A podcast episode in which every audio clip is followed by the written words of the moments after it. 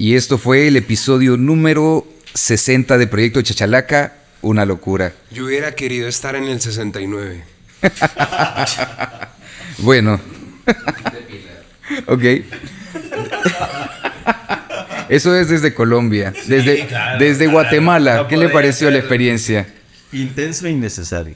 Incómodo en algunos momentos, pero pues, ¿qué le hacemos? Es lo que hay.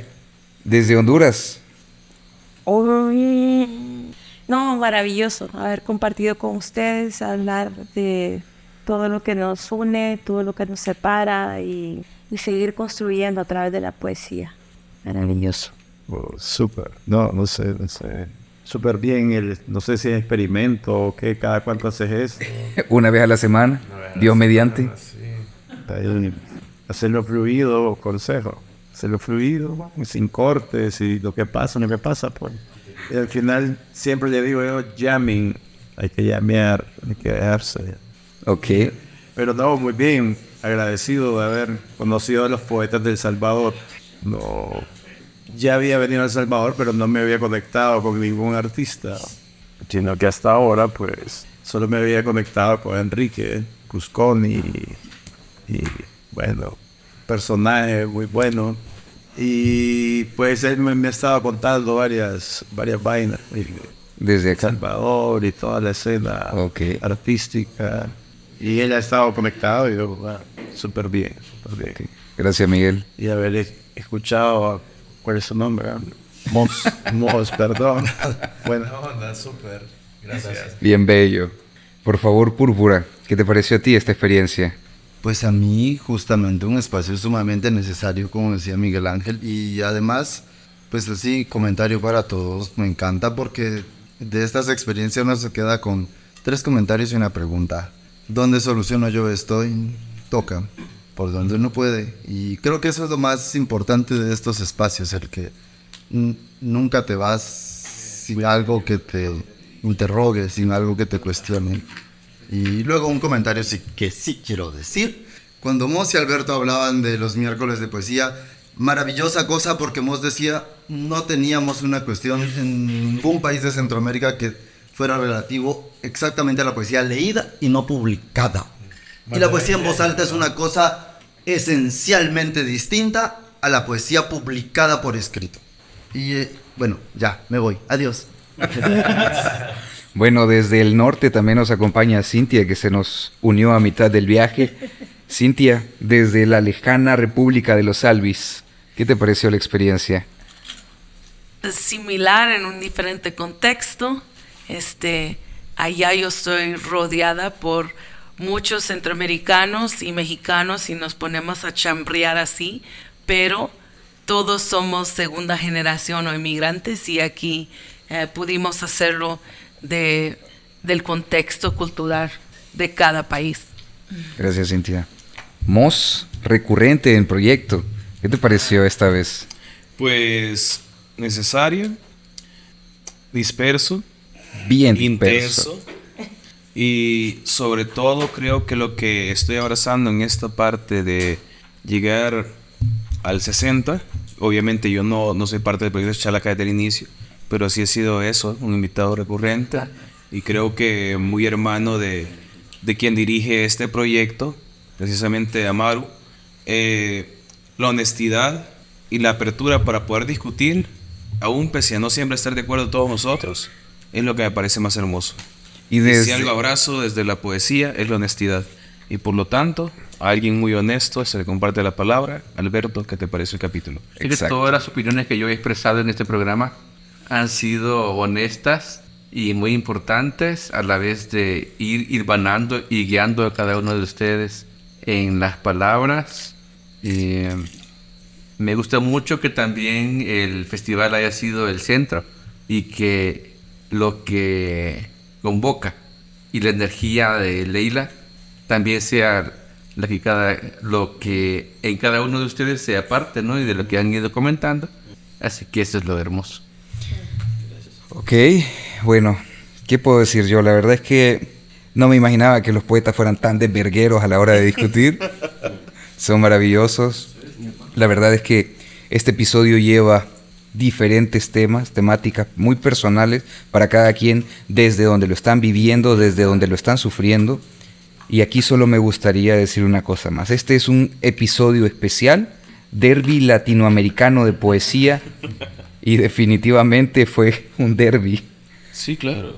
Así que prepárense para una conversación incómoda que de alguna u otra manera hemos tenido que tener antes. Y para citar a Ezequiel que se fue en Ah, media sí, y sí, nos sí. recuperó Cintia, que vivió a la poesía y lo ruidosa y ruidoso y ruidosos que somos, somos las los les poetas. Poetes. Yes. Comenzamos. Bueno, démosle. Bienvenidos a Proyecto Chachalaca número 60. Esto es Derby Poético Latinoamericano. Nos acompañamos. ¿Qué tal? ¿Cómo estás? Bien, contento de estar acá con ustedes, compartido. Ok. Bueno, este episodio es especial. Nos acompañan algunos integrantes del Festival Latinoamericano Amada Libertad, que se desarrolla en San Salvador. Nos acompaña Niebla Púrpura de Guatemala. Hola, soy Ezequiel Carlos Campos de México. Cris Vallejo desde Honduras. Daniel B. Montenegro de Colombia.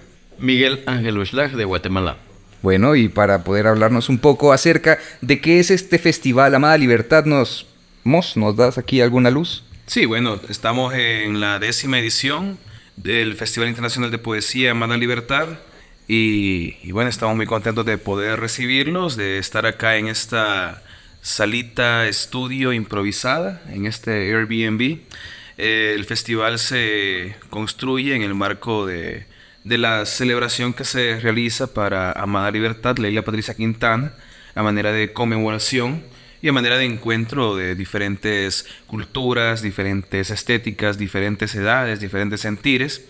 Eh, Leila Patricia Quintana es una poeta que cae en el tiempo de la guerra, en el 91, y la cual nos dejó un legado poético muy importante que hasta la fecha diríamos pues eh, que tristemente sigue vigente y no porque tristemente porque no lo merezca la obra, sino que tristemente porque es que la realidad latinoamericana nos demuestra y en general la realidad mundial nos demuestra que la historia se repite y por lo tanto los poemas de Leila siguen tan potentes como en el momento que se escribieron. Ok. Bueno, este va a ser un episodio especial, medio loco. Ha sido algo complicado sentarnos aquí a hablar. Pero bueno, vamos a comenzar primero que nada preguntando quién es cada quien. ¿Cómo hacemos en cada uno de nuestros episodios? ¿Quién eres tú, Niebla Púrpura? No, pues yo no sé. Eso es lo que contestan varios. Ajá, es lo que hay que contestar. Se va a poner bueno, mira. Eh, yo qué digo, yo a veces escribo, casi siempre estoy pensando, entonces vivo como encerrado en mi cabeza. Pero mm, intento adquirir más bien el hábito de, de escribir para salirme de mi cabeza y supongo que en eso hay algún asunto de lo que soy. Ok, ok. Ezequiel. Fíjate que yo soy un poco de todo. Ah, he ejercido el periodismo, he ejercido la edición, editorial, he ejercido la docencia, obviamente en la cuestión de la poesía. También tengo columnas literarias que publico en diferentes periódicos nacionales y lo que hago simplemente es intentar sobrevivir en este mundo y siendo la palabra no la que rige todo este tipo de, de ejercicios que, en los, que, los cuales me he dedicado. Ok. Bueno, igual. eh, es un poco de todo, es una mezcla. eh, artista plástica de comienzo, pero la poesía llegó hace aproximadamente unos ocho años y he estado en ese oficio, en ese oficio, eh, orfebre, en el que nos encontramos todos ahorita. eh, y me puedo definir como eso, como un artista en general, en este momento en la poesía y súper feliz de estar aquí en San Salvador, parte de Honduras. In- inciso a la referencia de la poeta. Así que prácticamente medio latinoamericana le pertenece al Sacro Imperio Hondureño. Sacro Imperio Salvadoreño. Sacro Hondureño. Sacro Imperio Hondureño, correcto. Sacro hondureño. Es que en el pre-podcast, para todos aquellos compañeros que, que nos sintonizan, nos encontramos con una discusión bastante acalorada, muy versátil también en la Durísima, mesa. durísima. En la cual pues estábamos hablando de la idiosincrasia de lo- del hondureño, ¿no? Y cómo buscan adueñarse de cosas que... Son nuestras cosas. eh, Solo, está- solo está recuperando Solo lo que, las estamos lo que recuperando. perdieron en la Y regalía ahora de este Honduras. micrófono es mío y te lo llevas. Denme mis pupusas. Tal cual, apropiándose de la isla conejo, Las pupusas. tirándose las pupusas, los panes con El- el ripio. pan con ripio, ¿qué es eso? Mira, que se los panes una con ripio acá. Eso de los panes con ripio fue. Fue duro, no, fue duro. Es Y, como, y ah, violento, violento. Violento. Colombia también nos debe algo. Hablando, hablando de violencia, hablando de violencia, vamos a hacer que, bueno, que responda la difícil Eh, pregunta. Me llamo Daniel Bonilla Montenegro. Eh, yo generalmente trato de definirme desde la otredad y eso implica que pues soy otro si me preguntan quién soy y eso me lleva también a entrar en problemas diplomáticos con Honduras. Sacro, sacro ¿Y este imperio hondureño, por favor. Y, y ya, solamente eso. Es que tengo muchas etiquetas, ¿no? Soy padre, soy amante, soy profesor. Bueno, es que hay un montón de vainas. Ahí, bueno, les voy soltando de vez en cuando. bueno. Wow. Yo, ¿qué diré? Ya lo dijeron todo. Miguel Ángel Oxlack, eh, Maya Cachiquel de Guatemala. Eh, creo que lo que. Creo que eso es lo que me define de, de una u otra forma. Este, la posibilidad de poder ser en medio de este contexto y ser no desde una forma, desde una visión eh, folclorista o existencialista o digamos este así eh, como una cosa exótica así, sino Maya Cachiquel en este momento, en este contexto, en esta, en esta coyuntura social. Eh, soy profesor de la Universidad Maya Cachiquel, eh, también activista social, activista de idiomas indígenas y pues cuando me pongo más grave escribo poesía. ¿Padece de ese síntoma usted? Sí, padezco de eso. Ok. Comparto eso con ustedes. No, sí, parecería grupo de poesía. Sí, soy, soy Andrés Moss y hago poesía. Hola, Andrés Moss, ¿cómo estás? Sí, así suena. Habiendo terminado las presentaciones iniciales y atropelladas de cada uno de nosotros, eh, vería bonito hacer un tipo de, de recuento de, de estos días. ¿no? Y, y creo importante que, bien, yo soy fanático de los tops, ese tipo de cosas me encantan. Y a lo mejor en este momento podríamos hablar cada uno de nuestra experiencia en cuanto a cuál es la lectura. Ya estamos pues de cara al cierre, tenemos viernes, eh, la última lectura del festival, y luego sábado, que es la despedida total, la lectura en la Galera Teatro. Pero bueno, ya pasaron varios días, ya pasaron varios días. Y yo sé que hemos tenido experiencias muy lindas, así que no sé, cada uno me puede decir cuál es la lectura que más han disfrutado y por qué. Ahí entonces empezamos en el orden natural, que ya, o bueno, hagamos el orden inverso si gustan. Los últimos serán los primeros, adelante. Ya voy a pisar. Como qué eh, examen de universidad. no, yo, este, bueno, yo en primer lugar eh, quisiera dejarlo así como, tal vez no lo, no lo he mencionado en las presentaciones, pero estoy muy agradecido con el festival Amada Libertad. Eh, con toda honestidad, hasta el martes, digamos, supe la dimensión poética, metafórica, histórica de la expresión amada libertad. Es una, es una fumada.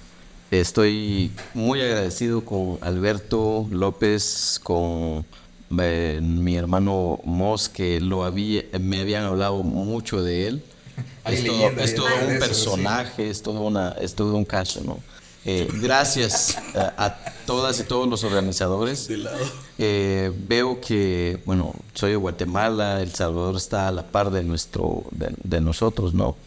Tenemos una historia común, eh, una historia más o menos, digamos, accidentada en, los mismos momentos coyunturales históricos y a pesar de, digamos, de la, del, del tamaño geográfico, de, físico de este país, pues es un gran país, es una gran nación, es lo que he aprendido, lo que me ha quedado en estos días de poder participar en el festival.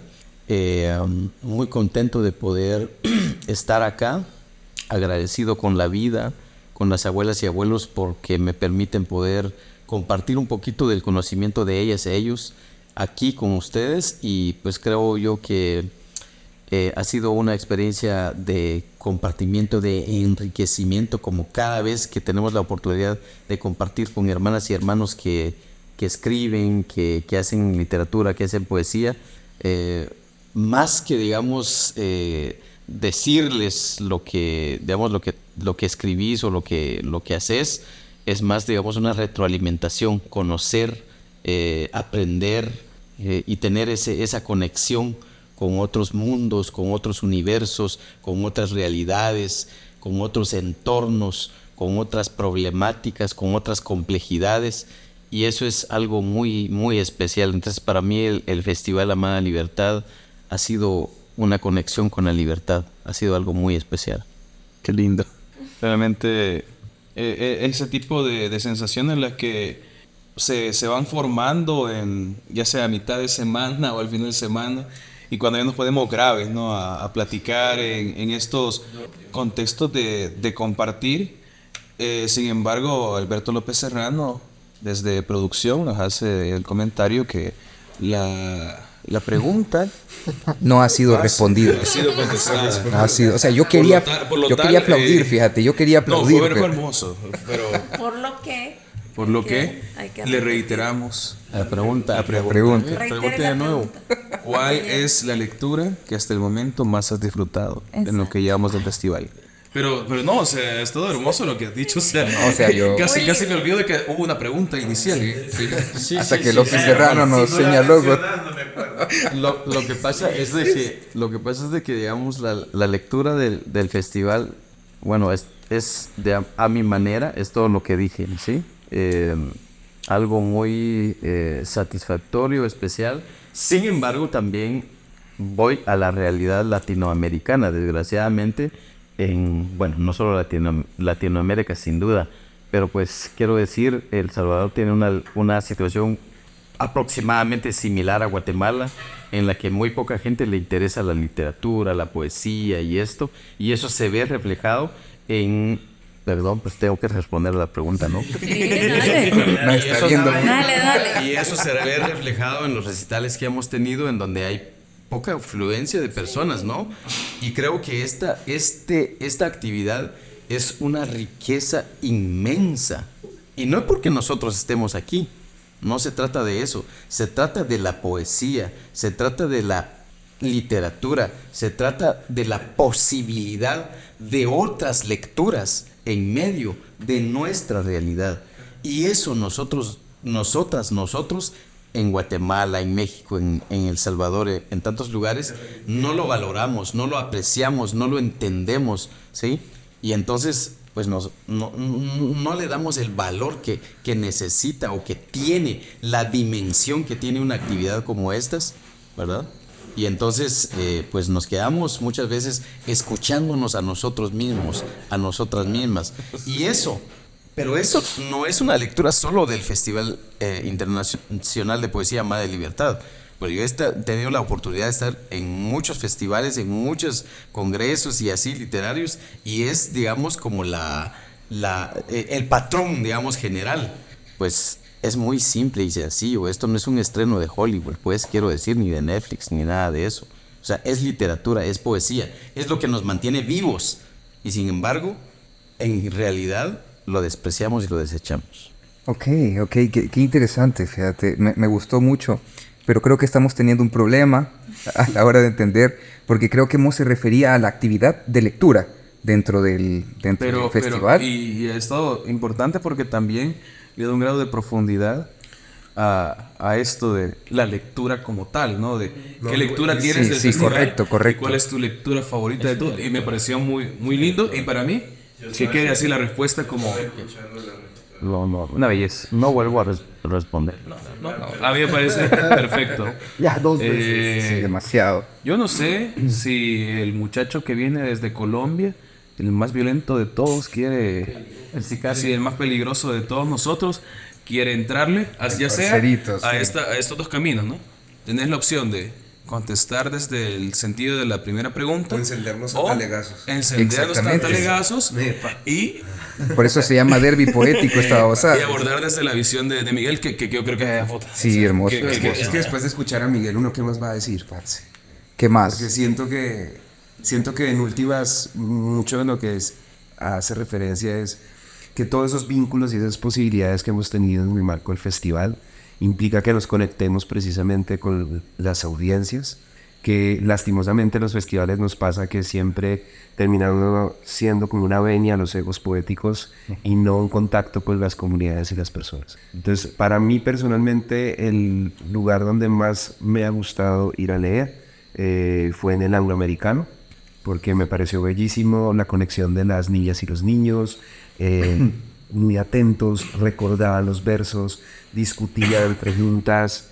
eh, un, un- un chico se levantó a discutir que no le gustaba el verso, y, pero ¿cómo eso va a pasar? Que es que a mí no me pasan esas cosas, yo creo que de pronto Ezequiel cuando, cuando le toque hablar un poquito va a profundizar en ese tema. Este, pero siento que no, que, que en últimas el festival lo que nos ha permitido es, primero, eh, ver unas realidades diferentes como, como puristas.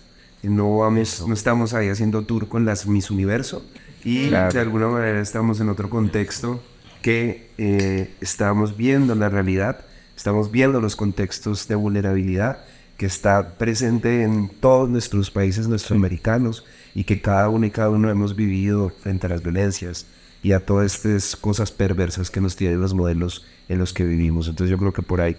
Entonces sí, vivan los niños de El Salvador, vivan los niños de nuestra América y ojalá sigan así estas generaciones pendientes, atentas de lo que se está haciendo, porque si no, pues va a devenir en que terminemos siendo un festival que le hace venias ahora al Netflix, como decía ahorita el colega, y, y también pues no, hay que buscar otras alternativas y creo que esta es una buena opción de ir siempre a la- las preparatorias, los colegios y poder compartir esos espacios y esos escenarios con ellas y con ellos.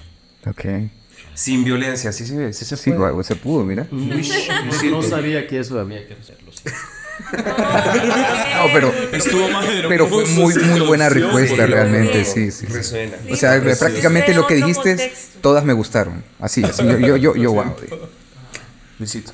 Bueno, pues eh, yo llegué un poco tarde acá por algunas situaciones fuera de mi control, pero eh, yo de entrada quiero retomar una idea que decía Miguel Ángel que me encanta porque de entrada sabemos que hacer poesía no es vender pan caliente. Es decir, eso sería esencialmente dispararse en el pie como poeta. Eh, yo creo que entendemos, alguna vez eh, alguien me decía, a nadie le gusta la poesía. Y creo que eso yo me lo grabé en la cabeza. y ese a nadie le gusta la poesía. Hace un momento Moss decía, el inicio de algo es el no. Y la resistencia es el no. Es qué es lo que entonces yo puedo dar, qué es lo que yo entonces puedo convencer de, de eso.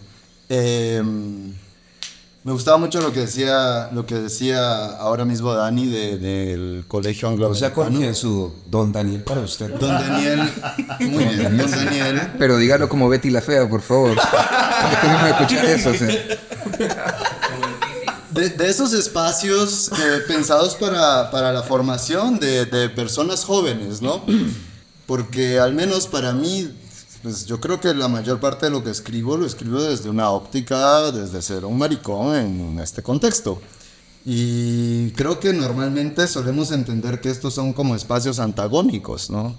El, el ser maricón y los espacios de educación pública, sobre todo para adolescentes, parece que o tenés que huir de ellos o tenés que hacer algo donde no podés estar ahí, porque parece que estás corrompiendo la buena moral, ¿no? Eh, y a mí de entrada creo que una de las cosas que, que me ha gustado es justamente entrar en, en ese espacio de disputa, en ese espacio donde también desde la poesía podemos llegar a estos espacios habitualmente construidos desde la heterosexualidad, porque nos educan para ser heterosexuales. Es decir, eh, y, y- y no solo nos educan para ser heterosexuales, sino nos educan para normalizar la heterosexualidad aun cuando no lo seas. Y para mí creo que hoy, por ejemplo, en el espacio de la Universidad de El Salvador, eh, me parecía muy interesante como la escucha atenta. Es decir, más allá de cualquier cosa, no importa si vemos 5, 20 o 60 personas, a mí me interesa la escucha. Eh, la posibilidad que tenemos, no de llevar mensajes, eso es panfletario y es para políticos. O sea, yo creo que la posibilidad de comunicar sensibilidades, de decir yo estoy aquí diciendo esto que yo soy. Y de pronto ya esta primera pregunta que me dijeron así como de quién sos, no supe qué decir. Pero es que si hubiese que posicionarse de alguna manera, pues es que sí, soy maricón. Eh, eh, y ese es para mí un espacio de visibilidad, es un espacio eh, de posicionamiento, porque yo creo que desde ahí podés actuar hacia un montón de lugares más. Y esto no es proselitismo, pues, o sea, esto es un acto introvertido. O sea, es un acto Prácticamente tú te estás ti. presentando, te estás, yo soy esto y, y la gente lo quiere tomar y lo quiere transformar en otra cosa, pero yo soy esto. Exactamente, y, y- y también creo que, que así como la poesía en muchos sentidos permanece en un espacio oculto, siempre ocurre que cuando, no sé si a ustedes les ha pasado, pero cuando uno llega a un establecimiento de educación media, eh, de repente es que uno lee un poema y alguien dice yo también escribo. y te das cuenta que adolescentes hay escribiendo en cualquier lugar, en cualquier contexto. Y creo que un poco eso también pasa con otras formas de disidencia sexual, que el asunto es que no se muestran. El asunto es que no hay nadie que diga, ah, esta es mi mano y yo hablo por esta voz. Y para mí eso creo ha sido muy valioso, eh, encontrar ciertos espacios donde más allá de cualquier otra cosa hay escucha. Eh, que como decía, o sea, la poesía no es pan caliente, nadie está buscando poesía atentamente. Y No son pupusas. no son pupusas, exacto. Sí, Sí, la ripio. La poesía, no pertenece a Honduras. sí, No pertenece a la poesía, no pertenece a la poesía es como un relleno de pacaya, viejo. Y a que no nos interesa tu definición como maricón, a mí no me interesa. Me da igual, ¿me entendés? Pero es que a mí no me interesa el 90% de los heterosexuales y yo no peleo con eso. O sea, a lo que yo voy es que normalizamos la idea de la heterosexualidad como la idea asumida, como la idea hegemónica. Y así como a mí no me interesa el 90% de las cosas que dice la gente heterosexual, yo estoy dispuesto a que el 90% de la gente no esté interesada en lo que yo digo. O sea, a mí eso es lo que me parece. Yo no vengo a convencer a nadie de nada. Correcto. Y entonces, en ese sentido, a mí me parece importante que para todos da Dios sabiéndose acomodar. Venís a, venís a inventar una realidad. Te guste o no, está el volcán ahí puesto. Ahí está. Independientemente de tu opinión alrededor de ese volcán, el volcán ahí está. Y vos te vas a ir y el volcán va a seguir ahí. Exactamente. La poesía es una expresión, tú la estás utilizando. Claro. Muy bien. Ahora, el lugar donde sentís que en tu expresión artística a través de la poesía, sentiste que tu manifestación como tal causó repudio, causó, aceptación en algún lugar mientras estuvieron en gira con el festival, ¿hubo algún lugar así? Pues la verdad es que hoy en la universidad yo me sentí muy cómodo, o sea, sentí que, que había un espacio ahí, eh, pues dispuesto, o sea, dispuesto como todas y todos hablamos de distintas cosas, yo hablo de lo que me interesa, hay gente que habla de su soledad, hay gente que habla, decían ellos, de, de- del hogar de infancia, sí, todos hablamos de cosas y, y creo que todo el mundo encuentra alguna escucha en algún lugar. Y para mí hoy fue pues esta universidad y me pareció bonito encontrar eso. Ok, muy bien. Ezequiel, ¿tú? En mi caso yo encuentro la poesía en el ruido. Para mí esta experiencia de visitar su país ha sido encontrar la poesía en las calles, principalmente en el ruido. Un choque cultural que he tenido es que, no sé por qué, pero los conductores de automóvil ah, utilizan el claxon a cada segundo. Y eso, y eso para mí es poesía. Suerte que no lo traje yo. Claro, porque no sé, pero ese invento, ¿no? esa bo- pequeña bocina que tienen los carros, desde el punto de vista era para utilizarlo en diferentes momentos importantes mientras conduces, no cuando parpadeas, no cuando volteas, cuando, no cuando pones la direccional y lo utilizan cada, ca- cada momento. Y para mí eso, bueno, ha sido un- algo importante en el cual yo me, me, me he fijado cuando nos estamos tra- transportando diferentes este, escuelas y, e instituciones, de cómo los conductores acá en El Salvador ah, utilizan el claxon cada segundo. Y es muy divertido. a mí me gusta mucho esto. y, y, pues para mí esta experiencia de, en estos días que he estado acá, de, de, estar en El Salvador, es como algo, algo completamente muy loco para mí. Y he encontrado la poesía, obviamente, en los espacios que hemos este, estado académicos o fuera de, de, de, la academia, en las calles. Ya hablan de las pupusas, que también para, para ustedes es pues, poesía. Para mí es el ruido, pero en un, no un ruido, pongámoslo de, de, mala manera, sino un ruido este, de, la, de la urbanidad, de, de la ciudad.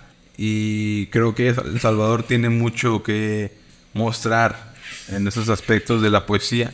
Y creo que la, la calle o, o las carreteras son uno de ellos. Ok. Bueno, eh, para mí eh, creo que todos los momentos han sido súper importantes desde que llegué al festival aquí en, El Salvador, eh, con la experiencia de ya varios festivales encima. Eh, nunca había estado en El Salvador en este contexto y creo que cada momento ha sido diferente e importante. La poesía es el no lugar, el espacio donde existimos y no existimos al mismo tiempo. Entonces, eh, creo que hay oportunidad para, si hay el momento para presentarse ante un público y que alguien escuche algo y plantar una semilla, y si no hay en ese momento, si no hay ese momento y es un momento masturbatorio donde todos nos estamos escuchando solo a nosotros mismos y estamos tratando de poner la mejor voz, eh, creo que porque somos poetas se nos permite esta licencia de poder hablar con nuestras voces verdaderas y decir lo que sentimos y lo que estamos planteando ante el mundo, de la forma en que lo pensamos, nuestra propia cosmovisión. Y eso es como un privilegio que se le brinda a los poetas. Haya público, no haya, eh, sea un acto masturbatorio o sea un acto completamente de dar y absolutamente dar, estamos para eso.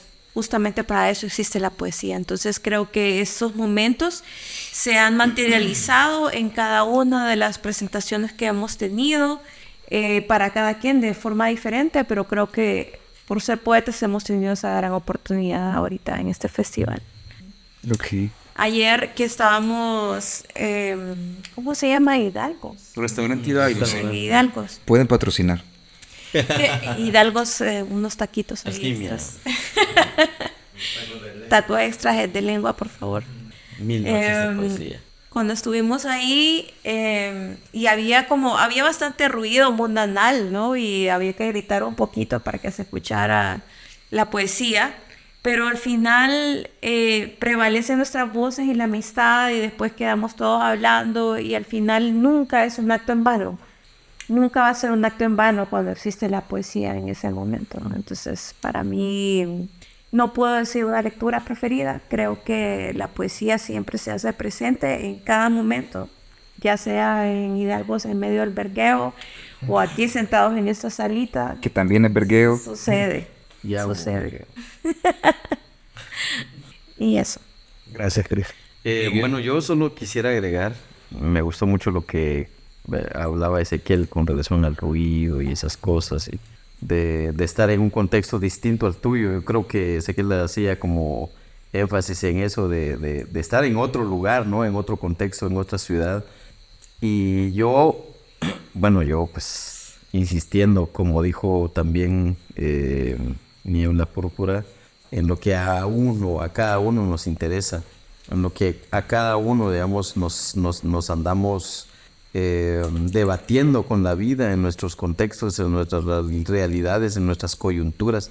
Entonces eh, pues yo pues también me quería comentar, agregar quizá que me sentí un poco raro, ¿no? Eh, hablar en Maya Cachiquel en, en, un territorio en el que no es mío, digamos, en el que no es uh, cercano al mío, ¿no? O sea, y también vi algunas caras como así de, de, de wow, de, o de, una cosa así como exótica, eh, pues apareció un, un, un nuevo, nuevo, espécimen, una cosa así, ¿verdad? Eh, una onda así.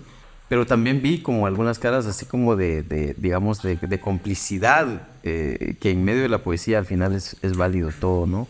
Y ah, este, ah, eso, eh, eh, la, la necedad mía, ¿verdad? Nuestra, quizá no solo mía, de seguir insistiendo en utilizar nuestros idiomas, eh, en, eh, aunque nadie nos entienda, es decir, Tapiyin, Yichon, Bakamin Chirish, por ejemplo, podría ser que a lo mejor alguien ya lo mencionó en, en la mesa, que es que a lo mejor me estás insultando. Puede ser que me estés. ¿verdad? Puede ser que me estés insultando, pero lo que les acabo de decir es que ustedes son grandes personas, sí, grandes personas con un gran conocimiento, cuya sola presencia modifica ¿ya? y tiene incidencia en las realidades que vivimos.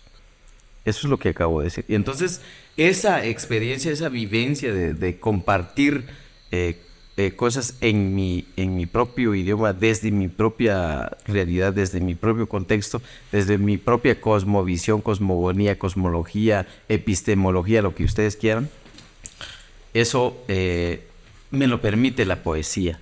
Y eso es algo especial también para mí, aunque en algunos instantes y momentos específicos parezca un poquito como forzado o contradictorio en este lugar en donde estoy.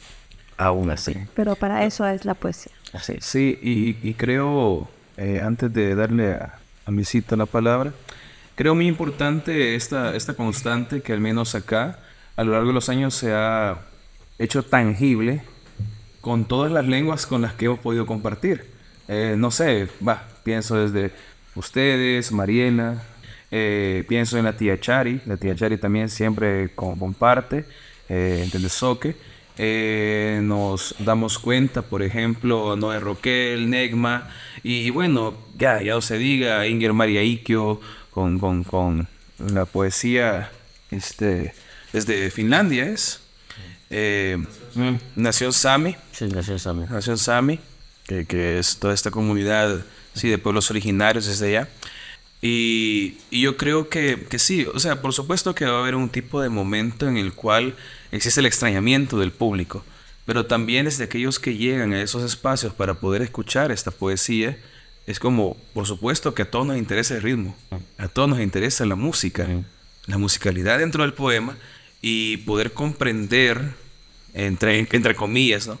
Eh, si el espíritu de un poema, a partir de la musicalidad en la que se ha escrito originalmente ese texto, no, que se lea un poema así inicialmente y luego se puede compartir en español, es importantísimo.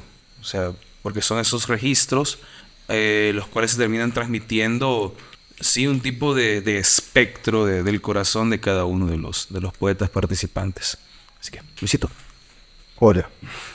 No, yo perdón, pero espero que aquí no hayan prohibiciones como en otros países para que los extranjeros hablen de política. Aquí no hay provisiones de nada. Ah, bueno, y hay permisiones para todo, dices. Este es el proyecto de Chachalaca y es muy libre. Muy bien.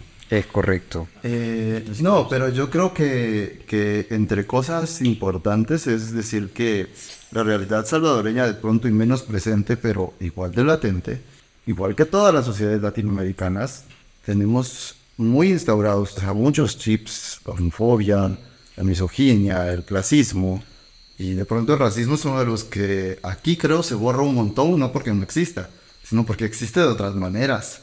Desde cosas tan esenciales como la invisibilización casi total del pueblo náhuatl hasta la posibilidad de ente- entenderte desde una pigmentocracia de qué lugar ocupas en ese lugar de la blanquimetría, ¿no? Eh, bueno, eso por una parte, perdón. Igual que creo, quiero decir como asuntos como la homofobia, eh, que también es muy latente y que está vinculado a fenómenos que no podemos describir con la simple palabra homofobia, sino asuntos que tienen que ver con la homofobia y el racismo, homofobia y el clasismo. Es decir, Y el capitalismo. y el capitalismo, que va a ser un eje transversal a todo esto. Es decir, entenderíamos esto de otras maneras en otros sistemas. Cualquiera que esto sea. Ok. Y por otra parte, creo que una cosa que decía Miguel Ángel que a mí me pareció eh, fascinante es que uno con la poesía tal vez no espera la ovación, espera la pequeña complicidad. alguien que entre, no importa si son 5 o 10 mil cabezas, el que levanta la cabeza para sonreír, para compartir un gesto con algo que dijiste. Y es que al final a mí me encanta el trabajo manual, pero cuando yo pienso en, en que la poesía es algo que tú pensaste, provoca una reacción física en alguien, y eso desencadena una serie de actos creativos en ti o en más personas, eso para mí tiene claro, porque yo de verdad valoro el trabajo manual. Sí, sí. El trabajo manual, creo yo, es esencialmente motriz de lo que yo pienso. Y sin esa relación básica, es decir, yo provengo de algo físico, voy a esta idea, la comunico y eso genera una acción física, yo creo un ciclo retribuido. Claro. Disculpen si marxista, pero es trabajo humano. La poesía es trabajo humano y, creo que generar un proceso como ese es, para mí, lo valioso de lo que podemos hacer y por eso yo lo que decía Miguel Ángel esa pequeña complicidad, ay, qué ego, pero ese es mi trabajo humano. Interesante porque yo en mis facetas, en varias facetas como artista, eh, y en una de esas soy DJ. Entonces soy DJ y, y digamos que he creado una fórmula, yo la creé en mi cabeza, y bajo la música, y yo siento cuando la otra gente lo recibe. Tiene la reacción. Me dice, hey, suban bien. Y eso me ha pasado con Chris. Eh, Chris lee poesía y yo he estado grabando malindras y yo veo la reacción de la gente. Que se quedan viendo, pero no gusta esto. Entonces digo yo, puta, qué, qué, qué, qué poder de, de crear esta reacción. ¿no? Está diciendo, alguien le hiciste algo con un verso. No sé. Y ahí, Leo, creo que una de las cosas importantes es que al final estamos hablando de creación artística en cualquier ámbito. ¿no? Y es donde podemos dialogar con, con toda facilidad y conectarnos porque al final, bueno, desde la visión muy personal que tengo, ¿no? O sea, cualquier creación artística, si no genera conexión, no es creación artística, ¿no? Si Definitivamente. no te genera algo diferente al, al tedio, o al aburrimiento, a la indiferencia, pues, ¿qué, qué, qué estás generando? Sí, ¿sabe, ¿saben qué, qué me llevo yo de, de escucharlos hablar sobre el origen personal ¿Cómo o la? ¿Ya interpretación acabó, personal? ¿Ah? No, no, no. Me no, ¿qué pasó? No he hablado. Usted lleva media hora ahí. Sí, sí, sí, ya, No he hablado todavía. ya volvió a hablar este maje. dijo. Esto son dos horas y media que llevamos el podcast. Sí, no, sí, ahorita. Capítulo número 60 del No, proyecto no. Chachalaca. Estamos muy contentos de haber estado aquí con todos ustedes. Eh, correcto. Bueno, Bienvenido de regreso. yo, yo, yo pienso esto, escuchándolos hablar sobre su poesía, sobre su interpretación, sobre esta necesidad de expresión que ustedes tienen y compaginándola con la visión que una persona puede tener desde afuera de lo que es un poeta. Muchas veces la sociedad limita al poeta al, al- al efecto fenomenológico de la poesía. El poeta es un elemento que existe y produce, punto. Pero realmente el poeta es un elemento estructural, un espacio estructural donde se da una persona, donde viniendo de todo lo que vivió, de las necesidades de expresar, ya sea por represión, por lo que en alguna etapa de su vida vivió como marginación, entrega a la sociedad, se genera este espacio donde hay una persona que llega y dice, yo necesito expresar, yo necesito dar. Entonces nosotros limitamos al poeta a ser una persona, ay, escribió, qué chivo escribió, pero no entendemos todo lo que existe detrás de eso. Todo lo que ha sufrido, todo lo que ha visto, lo que ha amado y lo que ha aprendido a odiar en silencio. Y eso creo que es un elemento muy importante porque después de comprender esto yo veo diferente la necesidad de la poesía. Porque está el que la disfruta y se identifica. Porque de igual manera nosotros en esta superestructura que es sociedad vivimos muchas cosas similares. Pero de pronto no tenemos la capacidad de poder decir lo que un poeta tiene la facilidad de compartir. Y ahí es donde llega la necesidad también de ir a buscar la poesía e identificarse con ella.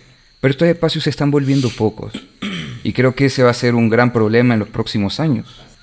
Eh, se están cerrando precisamente, pero Mira, pues ya No, van a no sé, yo- terminar yo- yo veía- 2001 noches de poesía porque Alquimia Ah, lo- no quiere sacar más. No, no. No, lo que ocurre es que los proyectos deben terminar con, con dignidad y con un concepto claro. ¿no?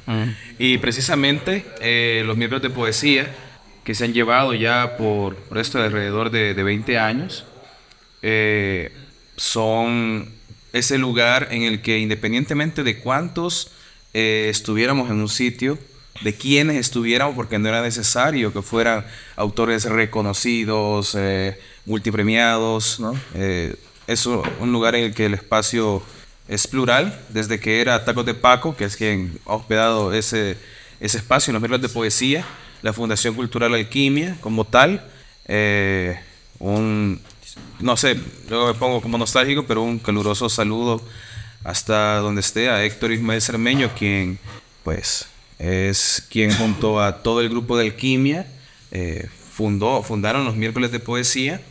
Y pues por supuesto un saludo aquí a nuestro compañero Alberto López Serrano, quien está en producción en este capítulo, eh, quien es la persona que se ha encargado de llevar los miércoles de poesía por la mayor cantidad de años posible, porque por supuesto que hubo otras personas en un inicio, pero llegar a decir mil miércoles de poesía es una cosa que, te, que te genera, no, o sea, cuando ya dimensionas, te genera un impacto tremendo. Y no es por cuestión de ego nacional, pero precisamente un espacio así no ha existido en otro país de Centroamérica. Y ahí sumémosle los jueves también, ¿no? Y otro tipo de labores eh, de, de, de, de, gestión cultural que se han realizado. Así que, no sé, yo desde acá sí quiero, así como en un inciso medio del capítulo, pues darle un cariño y un abrazo a Alberto López Serrano. Mira, ahorita cualquiera va a decir que quién fundó, que quién estuvo allá y estuvo al inicio, pero son 22 años. Yo estuve ahí 18. Cualquiera va a decir que Otto lo fundó, que no sé quién, que, que Alquimia era de Otto, no sé qué. Sí, pero quedó tirado. Sos grande. Fundó nada. Sos grande. Entonces, es decir, ¿quién ha hecho? ¿Quién siguió con la llama? Así habló López Serrano. y creo que esto es importante y por lo tanto, no sé, desde acá sin que estallemos el ruido, pues mi cariño y mi abrazo genuino y todo el respeto y la admiración que le tengo a Beto. No, yo creo Gracias, que, Beto, por creo todo que lo que has hecho. nuestro cariño, nuestro Exacto. afecto, pues que creo que es una de las pocas veces en que podemos generalizar las cosas y, y es que eh, el, el colega es increíble, es una persona entrañable, es una persona dedicadísima, paciente. Estoico. Esto, sí, o sea, inamovible, no duerme, está ahí pendiente. Duerme, y si duerme, duerme parado. Sí. Y No come. Y sonríe. Duerme y sonríe, eso es lo que hace. Es un hongo. Está en todas las raíces. Duerme corriendo. Sí, sí. No, y, y desde acá, pues, no sé cuándo saldría el capítulo. Yo creo que le vas a poner muchísimo cariño para que salga pronto. Sí, Pero pues, terminan los miércoles de poesía. Ya se celebró el mil. Se celebra el mil y uno, como las mil y una noches. Y con ese realmente cierra el proyecto. También, ya que nos pusimos a tirar dardos, eh, los dardos que yo voy a dejar es, primero, a todas aquellas personas que vienen desde el discurso de, ¿por qué no siguen el proyecto? Deberían. Primero, a muchos de ustedes jamás lo vimos en los miércoles de poesía. Ahora que las cosas terminan, pues quieren hacer, ser parte de la historia de ello y fingir que van a, dar un aporte económico y van a presentarse en algunos de los recitales. Si no estaban invitados, ustedes o algún amigo, pues no llegaban. Yo creo que ese tipo de cosas son las que precisamente generan nocividad, decadencia en los espacios de gestión cultural y ahora mismo, pues, quien quiera hacer algo nuevo, que lo haga. Que lo haga y que le ponga el mismo amor que, le, que se le ha puesto por tantos años al proyecto de los miércoles de poesía. Así que desde ahí dejamos ese, ese golpecito que creo que es importante. Reiteramos el abrazo a todos aquellos que han apoyado los, los miércoles de poesía y a quienes han apoyado el Festival Internacional de Poesía Más Libertad, que, dicho sea de paso, pues es el único Festival Internacional de Poesía activo en El Salvador. En este 2023. Eh, yo he tenido algunas preguntas eh, y me gustaría que Ezequiel ah, iniciara como la ronda de respuestas alrededor de ello. Quisiera saber primeramente qué tipo de visión, por supuesto que has tenido pocos días acá, pero qué tipo de visión te llevas respecto al diálogo que se puede generar con todas las voces con las que se han compartido, tomando en cuenta el contexto eh, mexicano, la estética mexicana, pero las voces salvadoreñas con las que has tenido oportunidad de compartir. Eh, claro, Bueno, independientemente de lo que casi, estamos casi acá. li- latinoamericana aquí, mira. Sí, sí, pero, pero el- más, más, más que todo me interesa como eso de ustedes que vienen de otros países, por supuesto que tenemos muchísima cercanía en algunos aspectos, pero hay otra lejanía en otros, eh, pensar en qué, qué tipo de diferencia, qué tipo de hermandad o qué tipo de rima, ¿no? Eh, a nivel estético, temático, encontrás en cuanto a la poesía salvadoreña y la poesía mexicana. Y a partir de ello la pregunta se replica para cada uno de los, de los invitados, ¿no? Eh, también considero muy importante desde la experiencia que ha tenido Leo escuchando las lecturas, eh, su postura con cómo has escuchado ese tipo de coro, ¿no? De, de voces que vienen desde diferentes lados. Y lo interesante es esto, que no escribís poesía, ¿no? Entonces esa visión creo que también va a ser valiosa para poder aportar a la plática. Entonces comienzo acá con, con Ezequiel y pues doy paso para los demás, mientras me doy un pequeño break. Ya vale, vuelvo. vale la pena aclarar aquí que realmente desde que llegaron aquí a El Salvador, los invitados del Festival Amada Libertad han estado en un Airbnb y esto ha parecido como la casa del gran hermano realmente. Y han tenido la oportunidad de convivir, hablar y pasar el rato. Así que Ezequiel, compártenos tu, visión, por favor. Fíjate que pues tengo la fortuna de dirigir un- una revista virtual en la cual hemos estado intentando unir todo un continente y yo ya conocí a los poetas salvadoreños antes de venir a El Salvador. Algún par de años anteriores realicé un dossier de poetas salvadoreños, obviamente ahí con, con la ayuda de, Alberto, de Mos, que fueron la- dando la gestión de, de pues, hacer una pequeña ah, selección de, de- la gente que había. Y el plan de esta revista, que se llama El Guaratextos, es unir prácticamente todos los poetas de Latinoamérica, gente de Chile, gente de Argentina, gente de Estados Unidos. Entonces, digamos que tengo una, tengo una relación muy cercana con la gente de Guatemala, de Colombia, ah, de Honduras, que pues no sé los demás que puedan comentar sobre eso, pero yo como editor tengo un acercamiento muy fuerte, muy importante con los, con los poetas, ya sea jóvenes, ya sea. Entonces para mí no es algo nuevo, para mí es algo normal, como si fuera un trabajo, leer, conocer, descubrir nuevos poetas.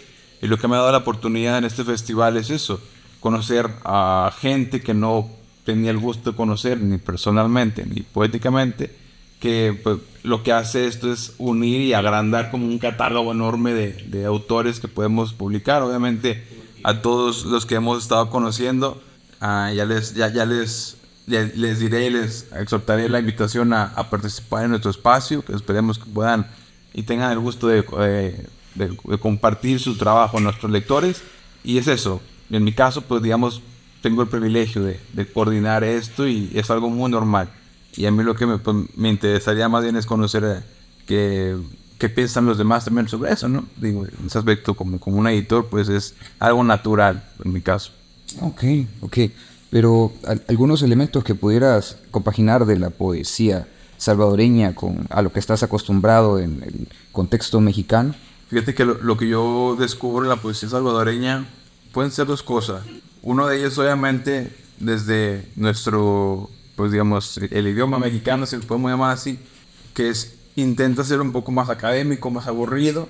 Aquí en El Salvador descubrimos algo completamente como de juego, algo completamente muy coloquial, ¿no? En el que buscan mm, mostrarse como son, ¿no? Para mí leer un poema de, de, de poetas salvadoreños es como hablar con, con la gente de la, que te vende pupusas, que te vende algo en súper.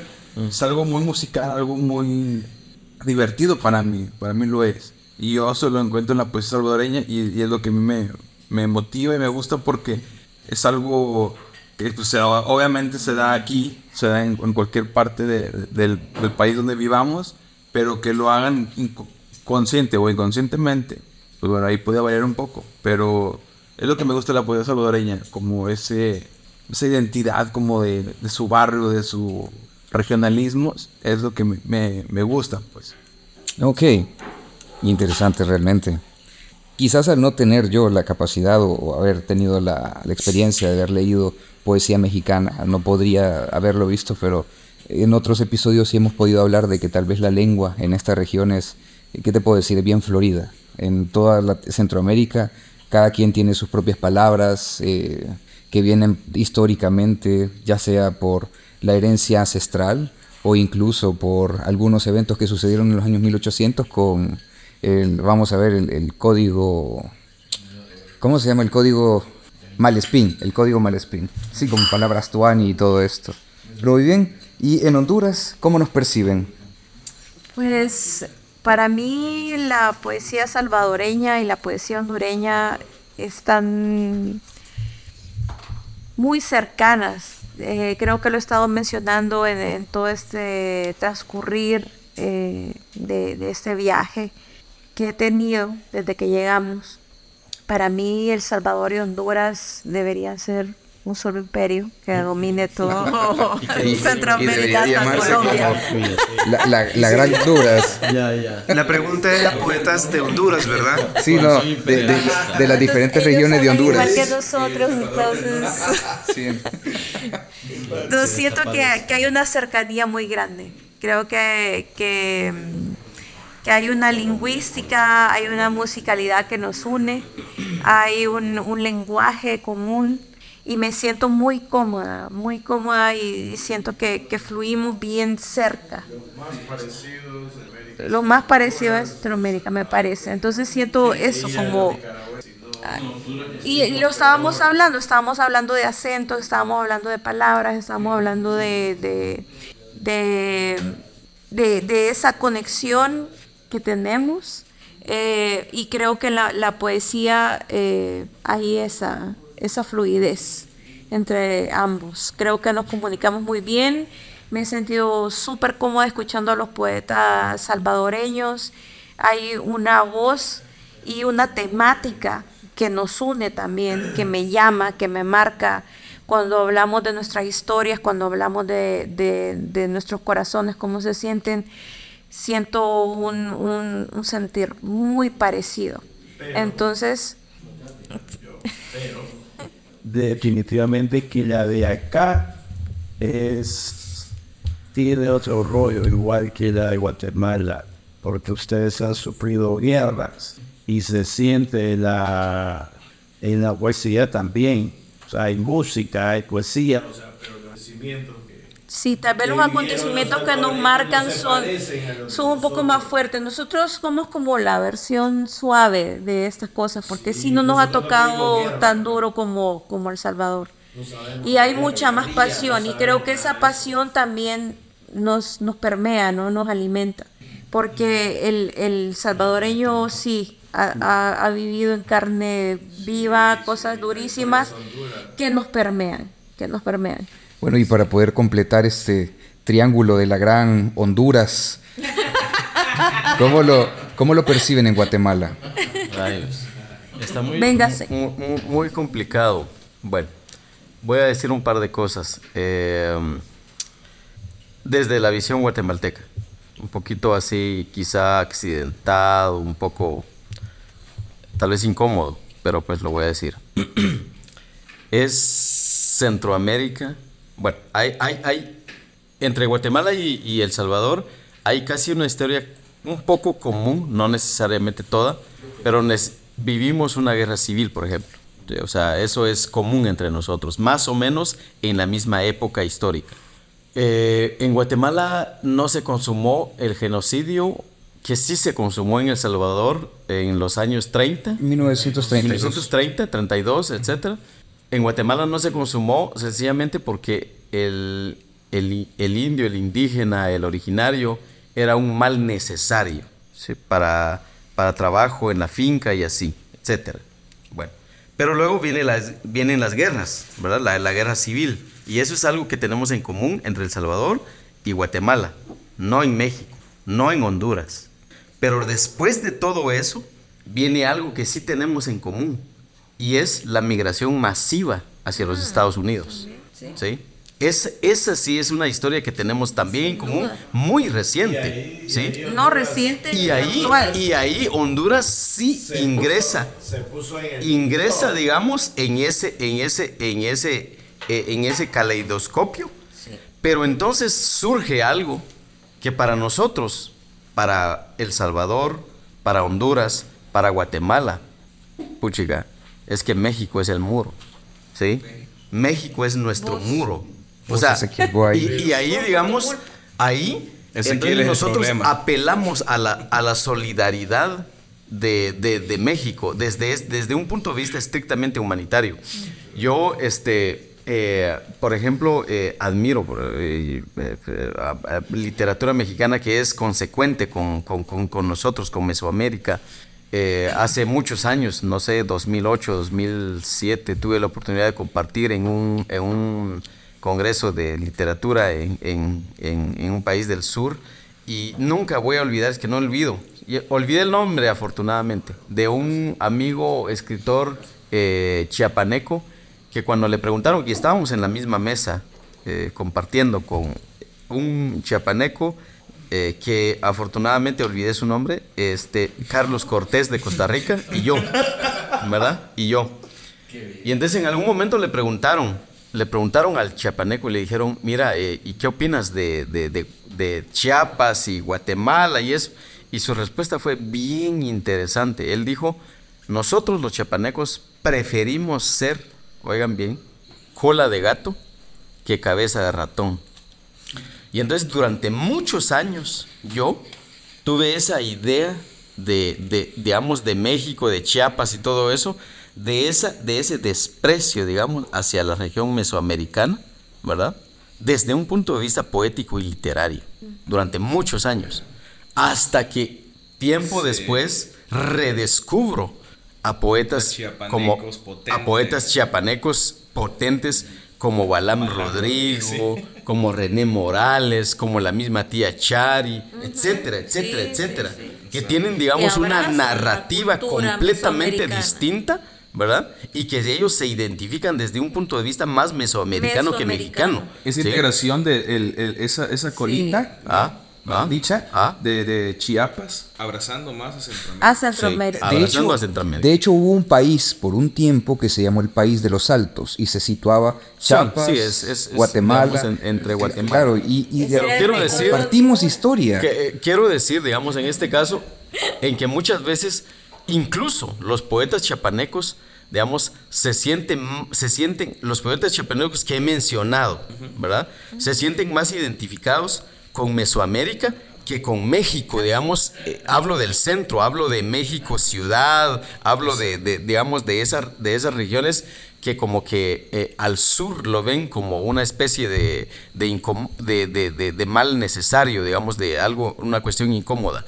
Entonces, desde un punto de vista literario y poético, yo veo que también eso está reflejado de alguna forma, ¿verdad? O sea, de alguna forma, porque todas, todos somos producto de nuestros contextos, producto de, digamos, de nuestras realidades. Y para mí, por ejemplo, descubrir a poetas como, como Ezequiel, con una poesía, eh, con un libro que me acaba de, de- de- de- de- de regalar y, y dedicar relacionado con el tema minero en Zacatecas, pucha, es así como una cuestión, bueno, sí hay conciencias, eh, digamos, de esta naturaleza también en esos territorios, cuestión, digamos, que de repente nosotros como es como muy cercana también, ¿verdad?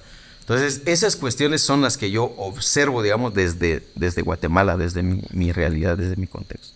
Brillante. Y te, te agradezco por eso, porque eh, antes de que Dani pueda hablar desde Colombia... De- de- que despierten al colombiano, porque es que está... es- fumó Eh, mucho. Sí, sí, sí. Ahora que, que lo hemos logrado revivir con un par de electrochoques al compañero colombiano, eh, también quiero pues extender acá el saludo a la poeta que se integra al podcast sin saberlo, pero se integra Sí, al podcast.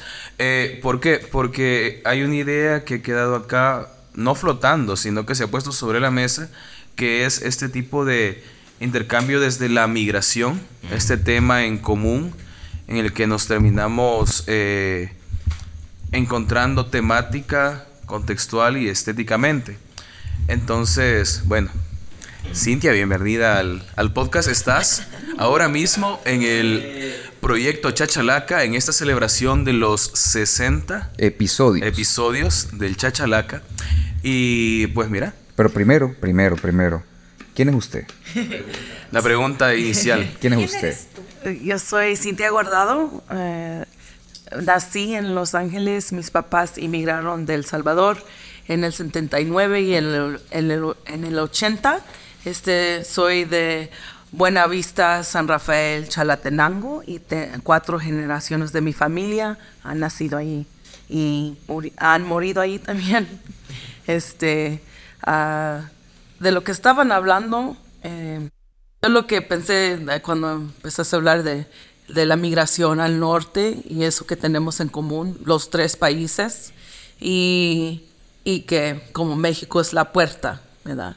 Eh, todo lo que ha pasado en el sur de México y ha pasado por el, el gobierno de México y el gobierno de los Estados Unidos, que tiene ese, esa relación así, ese negocio de, de que ustedes paren, pongan la pared, Esa paranoia también. ajá, pongan esa pared de cualquier manera, siempre. Y, Haciéndonos mierda. Sí, sí, y, y las, yo sé que hay muchas fosas comunes, este, después de Guatemala, cuando llegan al sur de México, este, lo interesante, y yo lo que empecé cuando empezamos a hablar de como recientemente la, la migración bien grande de Honduras, es que allá en los Estados Unidos, yo siempre como me pongo en un combate con mi propia familia, extendida. Ellos todos inmigraron, pero estaban contra las caravanas. Claro. 100%. Y mis tías decían cosas como, así no se hace. Ellos quieren forzar que se caiga la pared y meter- meterse así nomás, así no se hace. Y, yo, ¿y cómo lo hiciste tú? Tú también forzaste, tú también llegaste. Cintia, pero Cintia, es verdad. Sí, ¿Puedes contar la historia de los viajes que hacía tu abuelo? mi papá. Tu papá. Ajá. Que la traía de ilegal. De vuelta. Traía a ver a su abuela. Sí, es que si todo, mis papás son un poco más realistas del mundo y por a veces sí se como llevan con lo que dice la familia, ¿verdad? De la migración, pero cuando cuando yo era niña, ellos están tan unidos acá que este, me, trajeron a El Salvador cuando yo tenía año y medio y mi papá no tenía papeles. Entonces se vino y mi mamá Hizo un viaje inverso. Sí, dos veces. So, entonces cruzó la frontera tres veces allá. Para que ellos conocieran. Para que conocieran a la abuela. Sí, y, y- y yo creo que por eso es que, digamos, siempre he tenido el enfoque, ya digamos, cuando yo maduré y supe en qué, de, lo, de qué quería escribir, ¿verdad? Porque por eso es que escribo de Buenavista, por eso es que escribo de toda mi familia, porque ellos me dieron las raíces. Claro. No se han olvidado. Te trajeron ilegalmente para acá. Sí, Y es que vieras. Digo yo que loco, o sea, te poniendo en riesgo todo. Porque de un riesgo estar allá indocumentado y traerlo y después otro en. Pero también hay que decir una cosa, las restricciones de un tiempo para acá se pusieron mil veces peor. Sí, porque el, el- de parte del 1994, Pero es primera vez que escucho esto de que Sí. Sí. viene a visitar Sí, de sí. allá para acá. de, de parte de 1994 cambió el sistema del Border Patrol, ¿verdad? El de los, de, eh, los que controlan la migración allá. Y en el año 1991, en todo el país, en los Estados Unidos, nada más habían 4.000 este, eh, Border Patrol, inmigrantes. De, eh, no, no, ¿Cómo se dice? Eh, ¿Patrulla de la, de la frontera? Sí, pa- Patrulla eh, la migra. fronterizos. La migra, la migra, La migra. la migra. Nada más habían cuatro mil personas que trabajaban por la migra en 1991. En el año 2000 habían 100 mil 100 mil y ahora hay 400 mil. Trabajando de migra. Trabajando de migra. 400. 400 mil. So, lo que ha pasado es, por eso es que las caravanas son necesarias. No pueden llegar la gente así nomás ya. Tienen que llegar a tirar la frontera, a tirar los muros. O Porque si no, 400 mil policías. Fue el que hizo, causó este fenómeno de migración. Sí. Masiva, en caravana. Masiva. En caravana. huevo allá y gaseado y todo, pero eso fue bien impactante porque se lo estaban queriendo echar, echándole la culpa a un político, a un político de izquierda y a un expresidente. Y le decía, no, hombre, o sea, nada que ver, güey, esto no lo hace, no lo puede hacer alguien. Sucedió nada más. Prácticamente estaban las condiciones para que esto sucediera. La ebullición social aquí en Centroamérica ha sido una cuestión de desplazamientos constantes, sí, correcto. Pues se sintieron confiados que así iban a pasar y así fueron. Sí, entonces Y yo, ahora sí lo hacen todos. yo, este, parte de lo que yo hago allá como profesora de universidad es, este, enseño lo que, lo que está pasando con la migra, para que los estudiantes lo sepan, porque el, es parte de lo que este, nuestro departamento de defensa paga, de ahí sale. Y por eso es que tenemos eh, como, ahí gastamos todo el dinero en los Estados Unidos, ¿verdad? En eso. Este, pero lo que lo demás es que cuando se hacen los 400 mil, también al mismo tiempo la tecnología está como, Creciendo eh, exponencialmente. sí, está creciendo tanto. Entonces, aún eh, no hay manera que se, no, eh, o sí ya casi no hay maneras que no los encuentren cruzando. Pero la idea fue que si tu- tenían que cruzar por el des- desierto de Sonora, que la, ellos pensaron que la gente no lo iba a hacer, porque iba a ser muy peligroso. Y hoy en día, aproximadamente, porque nada más a los que han encontrado, 8 mil personas han muerto en el desierto tratando de cruzar. Qué duro. Y es bien horrible, tienen como, este, hay como organizaciones que, que van y ponen, se meten, cruzan la frontera en el desierto y me- se meten de allá y van a poner agua en diferentes lugares y llegan los, la migra y tiran toda la agua, quitan todas las cosas que les han puesto para que cuando ellos lleguen así deshidratados, apenas llegando y tan cerca y tanta gente, ay, lo más triste es que tanta gente muere como a menos de 10 millas de llegar. Fíjate que yo digo que en estos países hay algo parecido que hacemos a otros países de Latinoamérica, porque al final nadie quiere, nadie puede hacerse cargo de tanto migrante. Digamos en Honduras, eh, una parte que se llama Baní, producen puros, una, una ciudad así, de poner un poquito grande, ¿no? Y esta gente tiene problemas de inmigrantes, porque todos ya no pueden pasar, o no sé cómo las restricciones por Nicaragua, y todos llegan ahí. Ahora cada vez más, ¿entendés? Cada vez más en las plazas, y nadie quiere manos venezolanos. Y eso pasó en, en Costa Rica también, lo, no querían los venezolanos porque son desfaliciados, pues no se puede, se llama vivo. O esa gente porque como viven, Es lo que es lo que dicen y yo lo que se puede hacer es y especialmente por el punto del- de los Estados Unidos y el imperialismo, lo que puede hacer es no causar el problema del inicio. Porque el embargo que tiene Venezuela, por eso es que está llegando las caravanas de Venezuela ahorita. La guerra en, en, en Guatemala, la guerra en, en El Salvador, todo ese dinero que se mete a la guerra para, y las condiciones y el dólar del Salvador, ay, ni hablemos de eso porque es una locura. Es, que el dólar existe aquí, es una cosa, es la cosa más horrible que le ha pasado al país, yo creo. Porque eso lo va a afectar para toda la vida a todos. Tenemos, al menos yo, bueno, eh, ahora de mi persona, yo tengo la, eh, la percepción de que ustedes tienen resuelto el tema de, de la moneda. porque en dólares. Pero el dólar está en dólar, está un dólar y vos compras en dólares. Pero nosotros estamos jodidos porque nos obliga a comprar dólares. Y cada vez más caro y la moneda cada vez más pisada. Pero el dólar en dólar. Es que va- ahí hay, ahí hay, un- ahí hay una cuestión que, hay, que habría que analizar más adelante, porque el efecto de la inflación con respecto a la dolarización en El Salvador se limita a lo que Estados Unidos tiene como problemas económicos en nuestra circunstancia.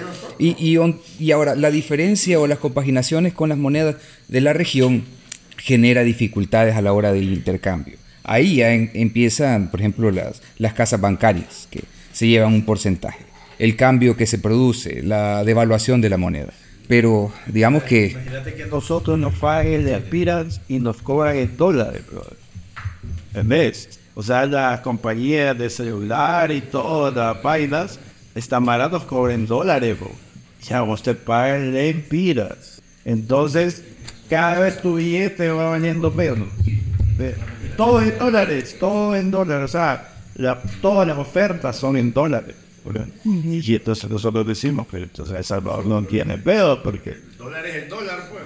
No, No no, es tan porque sencillo, todavía le- el dicho aquí es ganas colones, pagas en dólares. Ese es el dicho de aquí. Pero no existe el colón. No existe, pero... al final, pero al final solo tiene dólares, chavo. Sí, pero, pe- pero oíme, da- pero ahí pasa esto. Nosotros tenemos que comprar monedas. Mira, cuando, cuando el dólar entre en crisis, ¿cómo crees que nos va a nosotros? Verga, también, po. Sí, pero lo que pasa es que una cosa no, no niega a la otra. Y respecto al, al dicho que acaban de tratar, ¿no? Eh, ganar en colones, o sea, ganar... Sí, el eh, que- no existen los colones acá, pues. Bueno, No, no, no, no, no, so- no, solo, eso es lo que so- te solo, quería solo un pequeño paréntesis. Ezequiel se va a tener que retirar en este momento. Ezequiel, ha sido un gusto tenerte por aquí. Nomás no hablen mal de México porque los voy a escuchar. La pequeña amenaza cariñosa del caballero. Ah, un saludo a todos y fue un gusto ah, escucharlos y escucharé el, el podcast en su momento y a ver Ya qué- entero y cómo va la discusión porque la verdad sí me interesa muchísimo. Ok. Así que muchas gracias Ezequiel Gracias, porque Ezequiel. marchas, que descanses. Eh, seguimos acá con, con el podcast y, quizá la imagen que, quería como eh, terminar de explicar era sobre la metáfora eh, de lo que de lo que estabas comentando porque claro, ok, me decís acá no hay colones, sí, pero lo que a lo que se refieren con ese dicho es que se sigue ganando en la misma cantidad a nivel de traducción monetaria que con colones cuando todo está funcionando en dólares. No, no es una idea, no, no es una idea. No, eh, no es una idea porque Porque te están pagando dólares, ¿qué te estás pensando? entonces por lo Entonces vos con los dólares Se refiere, se refiere al poder adquisitivo. Pero nosotros no, como te digo, nosotros nos pagan en empiras y nos cobran en dólares. Entonces, si el dólar sufre una caída, pues te aumentó la tarifa, chavo, porque vos pagas en dólares. No, yo- Y te pagan religiosamente en empiras. ¿Entendés a dónde jugado? Ustedes no. Ustedes están con una idea de que ganan No. No, no, no, no. No, no. espérate, No, espérate, no, no, espérate. No, eh, lo que quiero, lo que estás, lo que estás, no, es que no estás comprendiendo la metáfora. existe la moneda en circulación. No, entonces no existe. ¿Entendés? Porque no está en circulación. El empira sí circula y el dólar también. Sí, pero estamos hablando. Es que vaya, es que mira, entiendo, realmente lo que estás diciendo es lógico y es claro, pero tenés que comprender también que cuando se hizo el proceso de dolarización, sí, sí, sí, sí, sí, claro, pero eso- eso- se hizo el proceso de dolarización, lo que vos ganabas en colones pasó a ganarse en dólares, pero en cantidad.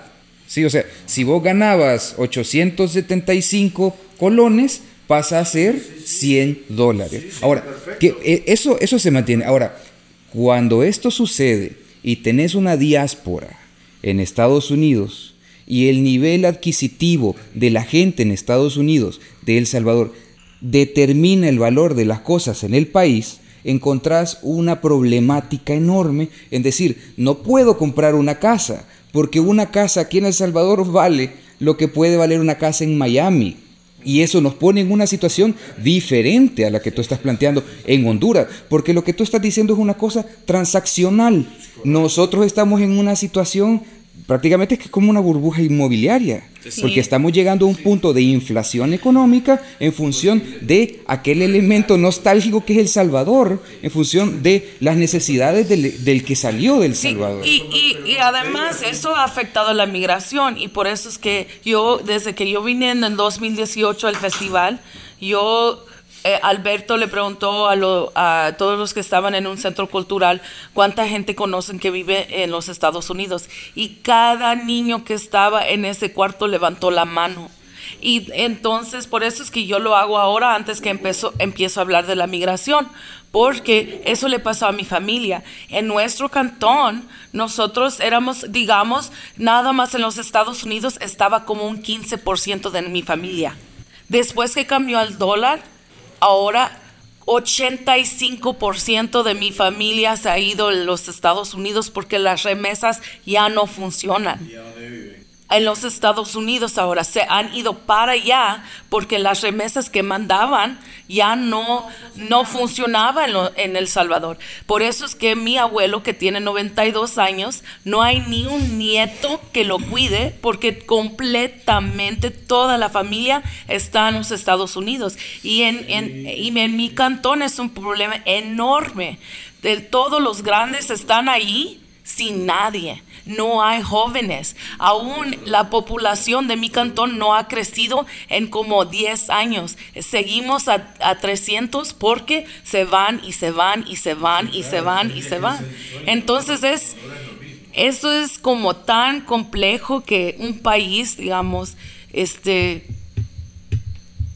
porque no es como, digamos, Australia tiene el dólar, pero es su propio dólar, no es el dólar de los Estados Unidos. El dólar. El dólar del Salvador es el dólar de los Estados Unidos. So, com- el de nosotros es el mismito. no, pero, El de pero es de en todas partes del país aquí, completo. Bueno, yo, yo- perdón, perdón, yo- sí, sí, perdón claro. por haberlos Dale, metido, digamos, en este, en esta discusión. No. Yo hablaba, digamos, de la, No de la relación entre la, entre la poesía México mesoamericana, digamos, eh, Guatemala, El Salvador, Honduras. eh, y, creo que vale la pena recalcar en el hecho de que eh, am, compartimos historias, digamos, comunes, ¿verdad? Realidades comunes, pero, digamos, entre México y, Mesoamérica sí hay una diferenciación al final. Eh, como dice incluso una canción de, no sé si de los Tigres del Norte o alguien, eh, que, bueno, eh, al mexicano lo deportan y al día siguiente ya está, ya está otra vez al otro lado, ¿verdad? A nosotros como centroamericanos, como Guatemala, El Salvador, Honduras, no es tan sencillo, digamos, hacer eso. Y eso al final se refleja en la poesía, se refleja en la literatura, y no solo, no solo en eso, sino obviamente todo lo que hemos estado hablando, digamos, desde un punto de vista sociopolítico, económico, eh, eh, migracional, etcétera, se refleja ahí.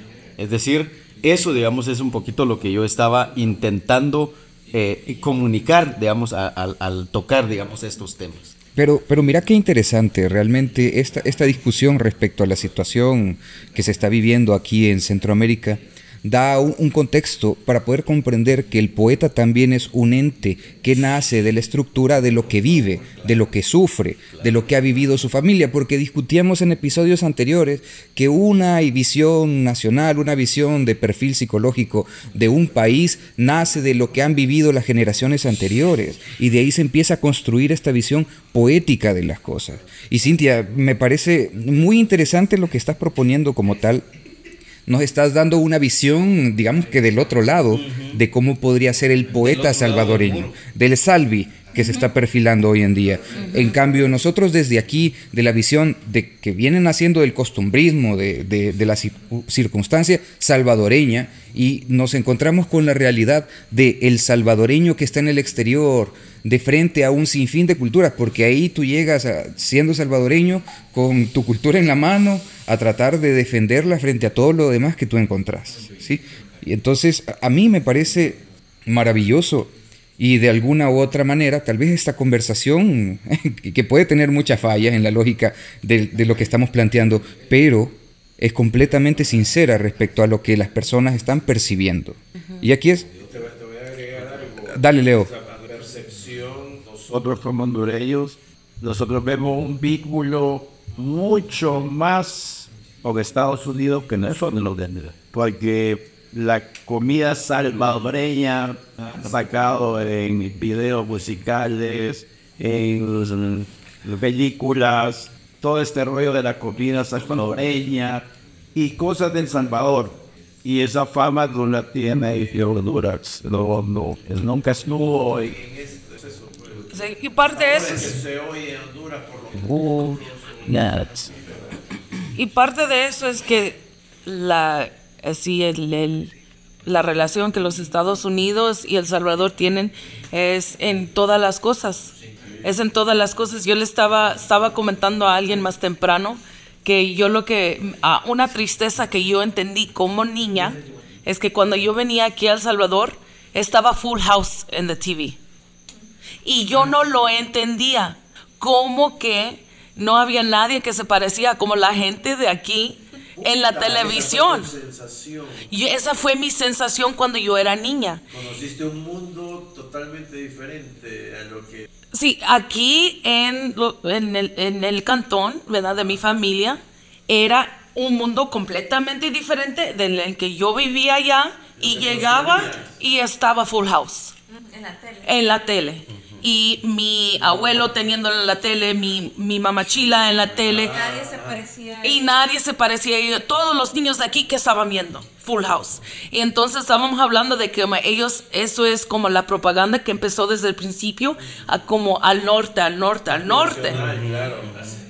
Full House no se, pa- no se parece para nada a mis barrios, ¿verdad? De donde yo soy, ¿verdad? Definitivamente, ahí Y yo está el contraste. Yo soy, yo soy de la par de Sur Centro, ¿verdad? Yo soy de uno de los barrios más pobres de Los Ángeles. Entonces, nosotros, aún nosotros, yo soy de Inglewood, pero a la par de Sur Centro, le estamos pegados. Entonces, y allí fui a la- al bachillerato, yo fui a, eh, al, al bachillerato en Sur Centro. de zona es chicana. No. Sur Centro es, es centroamericana y africana americana. Más centroamericanos que mexicanos. Depende qué parte, porque si estás en el, en el lado más um, a- al east, entonces eres más chicano. Ok, ok, me gustaría aquí, que, que veo que el compañero colombiano nos está haciendo ojitos, me gustaría ver, de preguntarte de todo este vergaseo que estás viendo aquí en, en la mesa de debate centroamericano con México. ¿Qué, qué piensas tú? ¿Cómo, ¿Cómo identificas la poesía colombiana con, con la poesía que te están presentando las regiones centroamericanas? No estaba haciendo ojitos, ya, ya estaba apagándolos más bien. Este, no, estaba soñando. que se estaban agarrando machetazo. ah. No, no. mentira, mentira. Es que uno ya es la costumbre, pues eso ya no lo despierta a uno ya. Usted, usted está acostumbrado a que se queda dormido y balacera. Sí, un poco. claro. Este, yo creo que, yo creo que el, el- sueño americano es un sueño bello y terrible. Y, y siento que a partir de todo eso que sucede en Centroamérica, como sucede también en Colombia, que también hay mucha migración colombiana en Estados Unidos, eh, permite deslocalizar la idea de, de nación y tener la posibilidad de reconstruir o resignificar esos espacios tan violentos que han vivido muchas personas y sin duda el tema de la opresión que hay a nivel económico, cultural y político y esa filtración que hay frente a todas las prácticas que nosotros encontramos en, nuestro, en nuestra cotidianidad. Hay un, hay un man que se llama Joseph Nine que tiene una teoría que es el soft power y el hard power, que es un poco para identificar las prácticas y los rasgos que hay enfrente de la forma de dominación de un Estado a otro Estado. Es un teórico de relaciones internacionales. Y esa gonorrea lo que dice es como, vea, Bonita palabra esa. gracias. No sé, Pero es con cariño, ¿ah? Sí, sí, sí, sí. Por favor. No sé cómo es en Colombia porque es una enfermedad venérea. Allá también, pero se goza. Este. Sí, sí. eh, es- Según la acepción. Sí. para que sepa esa palabra, también a nosotros los hondureños nos cayó pesado. Y se dice con cariño a veces. Sí, sí, se dice con Con contexto, pues Bueno, retomando polisémico, desde la gonorrea. Entonces esa gonorrea, esa gonorrea lo que plantea es para cómo un estado puede dominar al otro implica ciertas relaciones culturales. Entonces el hecho de que nos vendan la televisión, el hecho de que nos vendan el sueño americano, el hecho de que nos vendan otro tipo de prácticas, por ejemplo, el tema de las cocinas y la automatización de las cocinas y que haya mm, eh, horno microondas, que haya cocina eléctrica, que haya eh, lavaplatos y todas esas huevonadas, implica una visión de mundo que se infiltra en el tema de lo privado. Y esas discusiones que ustedes tienen no solamente es un tema contextual, sino también es una lógica entre lo público y lo privado. Porque muchas y muchos de nosotros eh, andamos con las mismas prácticas, las mismas posibilidades que pueden estar allá en Estados Unidos, porque hemos aprendido a encontrar ciertos gustillos en esa vuelta. Por ejemplo, eh, tenemos la industria de la música, entonces el rock pega re duro, el metal pega re duro, y las industrias musicales funcionan bajo estos criterios de los imperios, de las naciones y todo este asunto. Pues no solamente Estados Unidos tiene la culpa, pero pues ahorita en su discusión es el responsable directo, ¿no? Porque pues está en todos lados. No, no. No, no, no, no vamos a hablar de reggaetón porque nos quedamos acá perreando, pues sí. Sí, miren, aquí ustedes los ven todos poeta y toda la cosa, pero perrean. Que da miedo, definitivamente. Toca, toca. Toca porque la vida es muy aburrida si uno no perrea. Pero Dani, eh, eh, No, pero me- espérame parece- ya para responderte. Es- sí, porque creo que ibas ahora mismo a la cuestión de relación estética y tu visión como de un tipo de contrapunteo que a lo mejor vas a hacer porque primero sí sé que sos un, un gran lector y por lo tanto dentro de lo que has venido a escuchar ya acá y ese intercambio y ahora las visiones contextuales de cada uno de los países que, que se encuentran aquí, puedes hacer un tipo de, de parangón alrededor de, de esa idea. Sí, para allá iba, pero es que usted no me deja hablar. Me han tenido es acá que- tres horas y media sentado viene- ahí. viene- Ah, es que Honduras, es que el tabaco y el otro, no, es que yo, que Inglewood, ay, no sé qué, y el otro, no, pero es que, ¿cómo es que se llama esa vaina? No, sean serios. Esto me lo van a pagar, Por ¿sí o no no? respetan, mira. ¿Me lo van a pagar o qué? Ah, cheque, bueno, entonces sí sigo hablando. Póngale cuidado. Yo lo que creo es que la imagen que se tiene de la literatura salvadoreña, por ejemplo, en Colombia, parte de dos fuentes particulares. Para la gente que no está como metida en la vuelta, que vende libros, que es estudiosa, por ejemplo, de fenómenos de migración y literatura, violencia y literatura. Roque Dalton es el indudable personaje principal y curiosamente, en las relaciones que uno tiene con la literatura, hay un libro de Joan Didion que es El Salvador. Y eso es lo que puede llegar directamente allá, no lo discutimos. La primera vez que yo estuve acá en El Salvador, tuve la fortuna no solamente de que el director del festival eh, organice festivales, sino que también fue como un guía turístico cultural acá, acá en, en la ciudad. Y me mostró, por ejemplo, el trabajo de Salarrué. Y me pareció una persona muy interesante en términos literarios. Y además de eso, antes de, el otro que puede sonar porque está en una editorial grande es Moya Castellanos, creo que se llama. Castellanos Moya. Eso, lo dije al revés. Moya, sí. O sea, nos gusta, nos toca voltear la vaina también.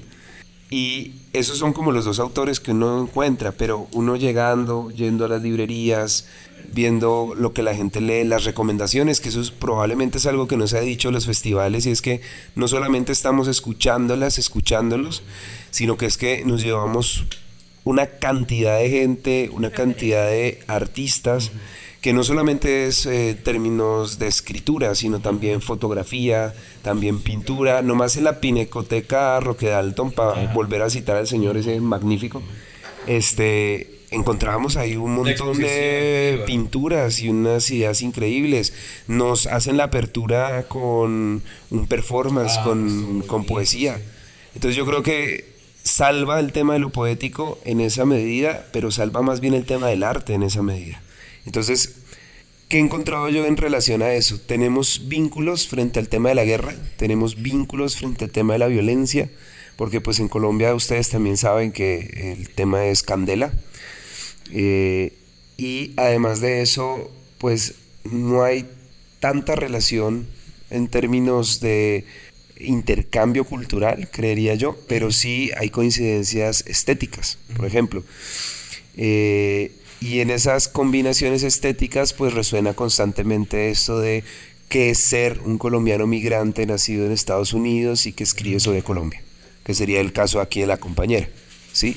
Ella se para duro por su cantón y vive su experiencia y escribe constantemente sobre esa herida histórica y esa herida personal. Como hay otros que están allá en su país aguantando lo que Estados Unidos le ha impuesto.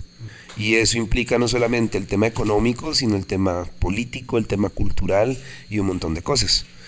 Ahora que decía el socio eh, Niebla Púrpura, me, me cae mal ese nombre. Es que así se iba a llamar mi libro y ahora lo odio, papá. Pero puede ser la portada eh, de tu libro ahora. ¿Verdad? Así todo, así todo sensual y delicioso, bien, eso es lo que hay.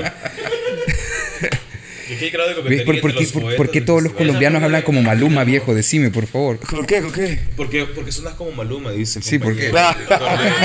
Te proyecto Chalaca. Porque, bueno, ahora que perriemos le cuento. y, y el tema es que el asunto político también. A nosotros la guerra contra la droga nos la ha financiado Estados Unidos y cada vez hay más droga sembrada, pero. Y en ese orden de ideas, pues funcionaba así con la literatura. Y la literatura va a expresar eso, porque somos como esas pequeñas criaturas monstruosas que van creando los estados. Y yo creo que el arte en últimas, pese a que es un tema de catalizar los problemas mentales, físicos, humanos, etcétera, también es una forma de resistir y contrarresistir a todo ese embate, esa posibilidad. Y en últimas, lo que a mí me ha llamado mucho la atención de esa literatura de ustedes, podría decirles Masferrer, ¿sí dije bien? Sí. Alberto Masferrer. Sí, sí. Sí, me parece increíble. Creo que él va a estar coronando un epígrafe para el próximo libro que tengo. Qué bueno. Y Roque Eh, Dalton lo bautizó como el pisaviudas de alegría. El viejo de mierda. Ah, no voy a decir nada al respecto porque no les entendí. Hablaron muy El viejo lejos. de mierda. Ah, ya. Eh, sin embargo, claro que tiene que ver con un contexto medio jocoso. Sí, correcto. En el que más este, gente que se cree crítica de y que intenta armar la historia eh, Ah, pillo. salvadoreña viene y, y retoca cosas que, claro, desde ciertos conocimientos y pasados los años en los que, por ejemplo, uno el otro ya no participaba en la vida, eh, a lo mejor pudo tener otro tipo de significado. Todo. Ya, ya, ya. Sí, Ok. Pero, pero ah, eh, el rock era bastante. él le, le encantaba como ser explosivo, generar ese, ese momento de choque. Claro y- que sí. Y sí, pues en algún momento llegó a decir que, que Masferrer era el, el, el viejo viernes, ¿no? Pero sí hay una cosa muy, muy interesante que desde la postura crítica de, Roque, ahora si nos vamos a ver a nivel de calles y de estructura de división geográfica en El Salvador, eh, respondiendo a niveles económicos de vida. La Masferrer, o el Masferrer en El Salvador, como tal, y por cómo ha sido nombrado, con el nivel de calles, pues, ajá, sí, sí pertenece como que a esa visión antagónica, pudiente de lo que el Roque pensaba en ese momento, ¿no? Pero, pero bueno, hay, hay muchas cosas que, que se tienen que discutir alrededor de esa frase, que es Sí, muy y- polémica. y, de porque- Roque, y de Roque tenemos que hablar más adelante, definitivamente. Pero por favor, continúa, termina tu idea. No, ya me cortaron cuatro veces, ábranse. Los malparidos, es parce. Yo acá todo cansado ya de tanta poesía Es que y ustedes usted, me obligan. Este, Claudia Lars también me parece Ah, una poetisa interesante, poeta interesante, poetisa, ¿no? Eh, y pues estuve cercano a la obra de Cris Mamancia. Eh, de hecho, ella hizo como un epígrafe, no un epígrafe, era un comentario para la carátula del, la contra carátula, la solapa, yo qué sé, alguna parte del cochino libro, ese, eh, del segundo libro que publiqué. Entonces, digamos que tengo muy buena relación con, eh, con- con un poquito la escena y ahora, pues con estos poetas jóvenes, estas poetas jóvenes que hemos escuchado eh, en los recitales, que eso también me parece genial, que gente que está iniciando en la escritura acá en El Salvador pueda codearse con gente a nivel internacional y, y de alguna manera es ese espíritu interesante que tiene el festival. Entonces recuerdo, por ejemplo, a Pablo Ah, sí, sí. Villalobos. Villalobos, para Villalobos. Eh, y ya no me acuerdo de más, no mentira. Este, con Fabio también, Sí. que me regaló un libro que no habían revisado porque dije que cuando llegara al país lo iba a revisar. Eh, Y yo creo que así yo podría hacer ese resumen de, de- de lo- de la poesía. Y como para meterle diente a lo que ustedes estaban peleando mientras yo lo soñaba. Entonces está bien, ¿eh? Está bien. Yo creo que lo interesante para mí del festival es que allá, no en los Estados Unidos, yo no tengo acceso a ninguno de ustedes. y a nadie que está en el- los festivales de la otra vez que yo vine en 2018. Es, Son una lectura diferente. es no es que eh, no no no la edito- las editoriales no tienen la capacidad porque no hay los recursos en los países de eh, hacer que puedan llegar los libros allá y entonces lo que pasa es que no hay un acceso completamente limitado y también por el racismo y el clasismo de los Estados Unidos y el movimiento literario allá hay un está completamente limitado el acceso de escritores centroamericanos o de escritores mexicanos. Los únicos son los que ya tienen como un chingo de fama. Esos son los únicos que allá están. Gente que la mayoría ya está muerto ¿verdad? A los, los poetas que están viviendo. Ahorita no tenemos acceso. So, para mí eso es tan bonito de venir al festival. Yo, yo, yo llego y me voy con un montón de libros cada vez, ¿verdad? Y, y ese es el segundo. Pero el primero, el primero fueron 26 personas. El, el primero al que yo fui, aquí, aquí. ¿Cuánto ha sido de tu vida de escritora?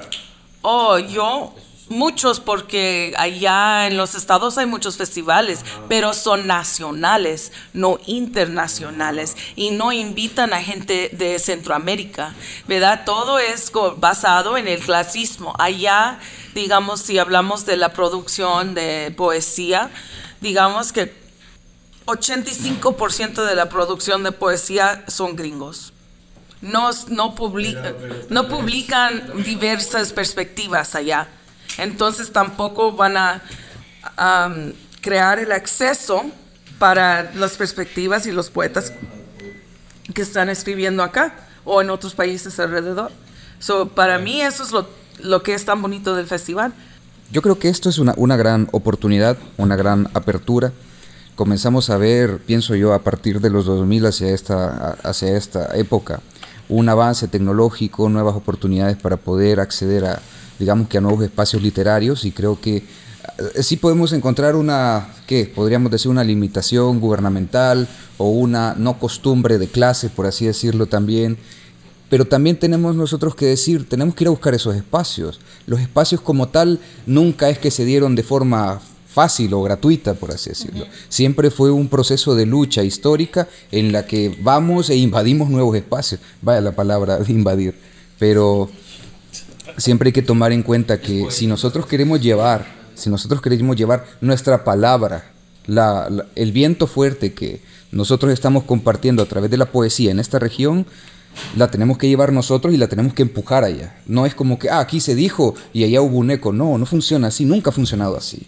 Históricamente nosotros tenemos que empujar de aquí hacia donde nosotros queramos llevar lo que nosotros significamos. Y de pronto tenemos algo que podemos llamar la hipercultura, que está llegando por redes sociales, que está llegando de, de todas partes, de donde se está produciendo.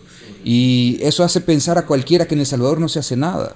Porque estamos viendo pegados al teléfono, la hipercultura nos está llegando de México, nos está llegando de Colombia, de Sudamérica, pero es porque están produciendo ellos. ¿Nosotros qué estamos produciendo? Y estos espacios son para organizarnos y empezar a empujar Pero, en este pero ¿sabes yo que creo que no solamente es el tema de la producción, sino el tema del consumo de, de la cultura. Sí, sí, sí, es, es que es, que- totalmente cierto, pero... Va- va- va- sí, porque va a ser muy difícil, va a ser muy difícil que ustedes quieran impulsar a hacer y hacer y hacer si solo va a estar entre las personas que están en la mesa. No, es, es que, es que es totalmente cierto. No, es, es que, hay que hay que limitarnos a decir lo siguiente. Desde el hecho de que nosotros estamos limitando nuestra producción por pensar que tal vez no va a tener eco, estamos diciendo que la oportunidad que podríamos tomar para llevar nuestra cultura de frente a todos los países, a todas las regiones, la estamos desperdiciando. sí, sí, sí, pero sí, sí, llevarla, sí comprendo. Pero, pero llevarla igual a Estados Unidos, pues no, podría ser un frente. Hay un, hay un cucho uruguayo que tiene un, una frase muy bonita que es nuestro norte debe ser el sur. nuestro Bueno, norte es eh, el sur. eh, quiero, quiero, quiero decir una cosa. No solo hablo de Estados Unidos cuando hablo de. Ah, cuando decías para allá, que no sé qué es. Sí, no Global, ¿no? sí, correcto. Ah, sí. hablo de, de forma general, porque también de aquí a Sudamérica nosotros tenemos que buscar compartir nuestra voz. De igual manera, como tú acabas de decir, de- tú conoces lo que ya en el pasado se escribió. Conoces Roque, conoces Claudia Lars, conoces lo que aquí hubo en algún momento, ¿sí? Pero lo que actualmente está pasando aquí lo has venido a conocer.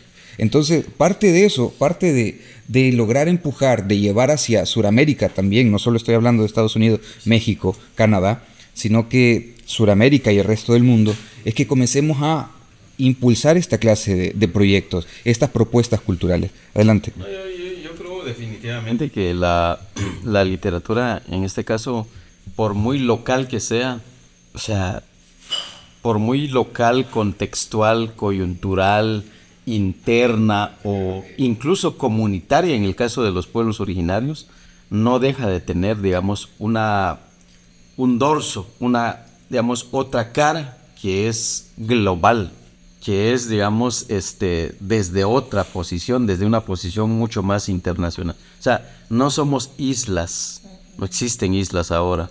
Cada escritora, escritor, poeta que escribe, escribe muchas veces, obviamente desde su realidad, desde su perspectiva, desde su localidad, pero también escribe desde su localidad, es decir, desde, desde una, muchas veces desde una, como una necesidad de una respuesta contestataria, digamos, a la represión global que está experimentando.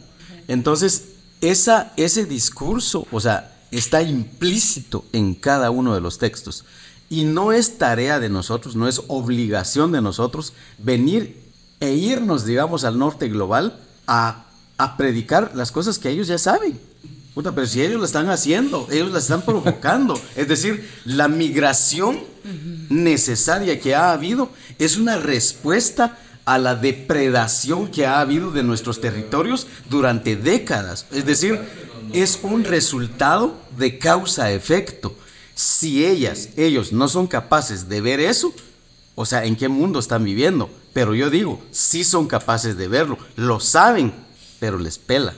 Entonces, nosotras, nosotros, que estamos, digamos, hablando desde esta cotidianidad y desde esta localidad, desde esta comunitariedad, lo que pasa es de que a lo mejor simplemente es que somos incómodos para, esa, para esos contextos y por lo tanto, lo que dice eh, Cintia eh, es que hacen ferias locales y no, no internacionales. Ajá. Pues es que no les conviene, es que, es que somos voces incómodas, es que les van a definitivamente mostrar la, el otro lado de la píldora, el otro lado de la moneda. Y eso, en muchos contextos, es, es digamos, es como dijo eh, René el otro, hace ratos, es meterse un, un balazo en el pie a sí mismo. Entonces, no lo hacen por conveniencia propia. ¿verdad? Entonces, esa, esa necesidad de, de- obviamente nosotros necesitamos hacer eso, pero no es, digamos, nuestro llamado, no es nuestra obligación de ir a predicar las cosas que nos están pasando aquí a otros contextos, sabiendo que ellos saben lo que nos está pasando, pero igual es pela. Durísimo. Adelante, Cintia. Lo que estoy pensando es que tienen el acceso a saber, pero pensando del perspectivo estadounidense es que tienen el acceso a saber, pero toman la decisión no saberlo. Toman la decisión, decisión no saberlo. Porque Más que, más que la no gente de ignorarlo. de ignorarlo, O de sea, ser ignorante o sea, dis- a propósito. Lo siento, disculpa que te, digamos, no te estoy rebatiendo a ti. No, no, no. O Yo- sea, yo escucho lo que estoy diciendo. Que existe, que exista una CIA, o sea, que sabe todo lo que está pasando aquí y que también se lo oculte al mismo tiempo al pueblo norteamericano. Eso también, o sea, tenemos en algún momento que discutirlo. O sea, perdón. Ya, ya no voy a hacer nada. ¿Cuál es tu nombre? Moss Moore. Pero tú dime como quieras. Hoy, hoy me recomendó y estuve con Berlusconi y me habló de que te conocía. ¿no? Eh, bueno, fuimos a tirar el rol con él, fuimos al concierto de jazz, todo bien. ¿Vos escribís? Sí, sí, sí. Sí, y puedo escuchar algo tuyo ahorita. ¿Pueden leer algo? Wow. O no, una Es una petición, no sé. yo- No, yo, yo sí, solo El del voy, pez. Voy, voy por el libro. El del pez va a leer. No, de, de mi obra pidieron. escuché a todos. Sí. que está acá, pero En lo que- también. En lo que agarra el libro Moss, No, esta noche no, esta noche no. en lo que agarra el libro Moss, lo que quiero decir es que ya, si la gente hace la decisión no saber lo que está pasando en los otros países.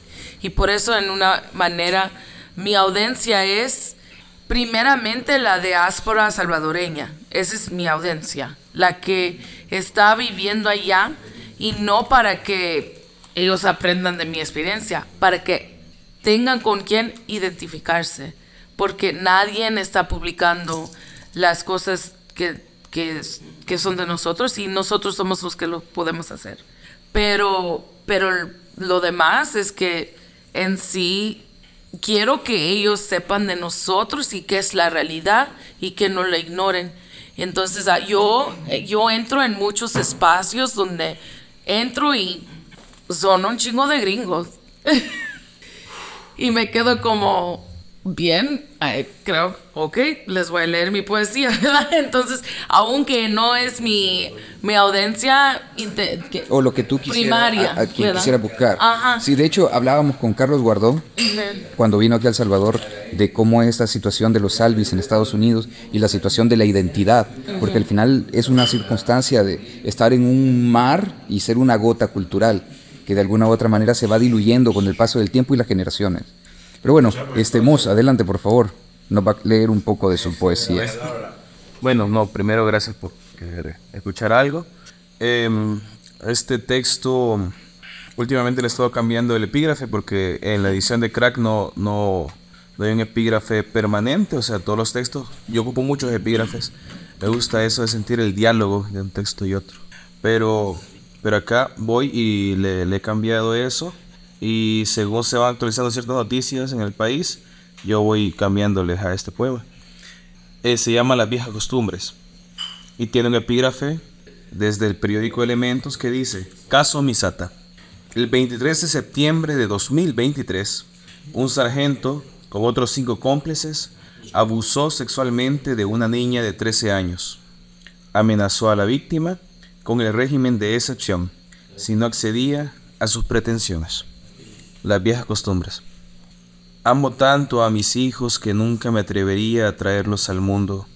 Amo tanto a mis hijos que nunca me atrevería a traerlos al mundo. Por la lengua de la espada se desliza la sangre. Hay cabezas de niños dando vida a la balanza. La mujer calla, es rígida, inmóvil. Tiene los ojos cerrados y sonríe para nosotros. Este es un país solamente para viejos. Nunca nos dejaron ser niños. Siempre nos dieron sangre, canas, calendarios para nuestras lenguas, tatuajes de tinta cortada, puñales para nuestros días. Siempre nos dieron el fuego, cosecharon el limón más jugoso para nuestras llagas. Cada noche nos entregaron los besos que nunca deseamos conocer. Saliva oscura hay de los sedientos, fiebre de los amantes del cuerpo de Cristo, y nunca les bastó el cuerpo de Cristo entre las manos. Y no son sino los Avemarías el perdón para la sombra, para el animal hambriento, para el diente que rompe el nervio, ritual desnudo, ceremonia que oscurece los rostros, que parecida serpiente recorre las piernas y quebranta faldas, como la muerte hace con los párpados. La inocencia queda en la placenta, en el frío, en la niebla, en algún basurero oxidado a diez años de nuestro llanto. Una mano es capaz de desmoronar los besos, de triturar con sus dedos el calor de todos los abrazos. Solo espaldas frías nos dieron, solo dulces para cosechar la rabia, algunas monedas, algunos juguetes, algo de compasión privada para aprender el oficio, de fermentar en silencio nuestra amargura, y seguir visitando a nuestros tíos, y seguir viviendo con nuestros padres, y seguir la cansada rutina de sonreír al esposo de nuestra madre, y guardar los cuchillos bajo la almohada como un gran secreto familiar, allí está el retorno, en la voz del sacerdote el dictar la misa, en las lenguas artríticas de viejas que gritan, aleluya, amén, Dios bendiga, ruega por nosotros. Y niña, usted tiene la culpa, muy cortita la falda, porque el hombre es hombre y el diablo es diablo. Solo vientres rotos nos dieron, una cita con bisturíes en el quirófano, la doble sentencia de ser culpables por extraviar nuestra infancia en algún hematoma de la memoria. Nos escupieron el rostro, nos dejaron masticando sus muertos, nos obligaron a parir a sus hijos, cultivaron la ceguera en sus reinos y nos cerraron la puerta con doble llave. Nos espiaron desde las ventanas tranquilamente y nos vieron contar una por una las arrugas que nos escribieron en la sangre. Durísimo. Bueno, y con las palabras de Moss, estaríamos cerrando el capítulo número 60 de Proyecto Chachalaca, que la verdad ha sido un viaje difícil sobre temas que todos conocemos, pero que de alguna u otra manera son incómodos y que al final de cuentas nos toca llevar en la mente y hacer nuestras propias reflexiones al respecto. Nos escuchamos pronto.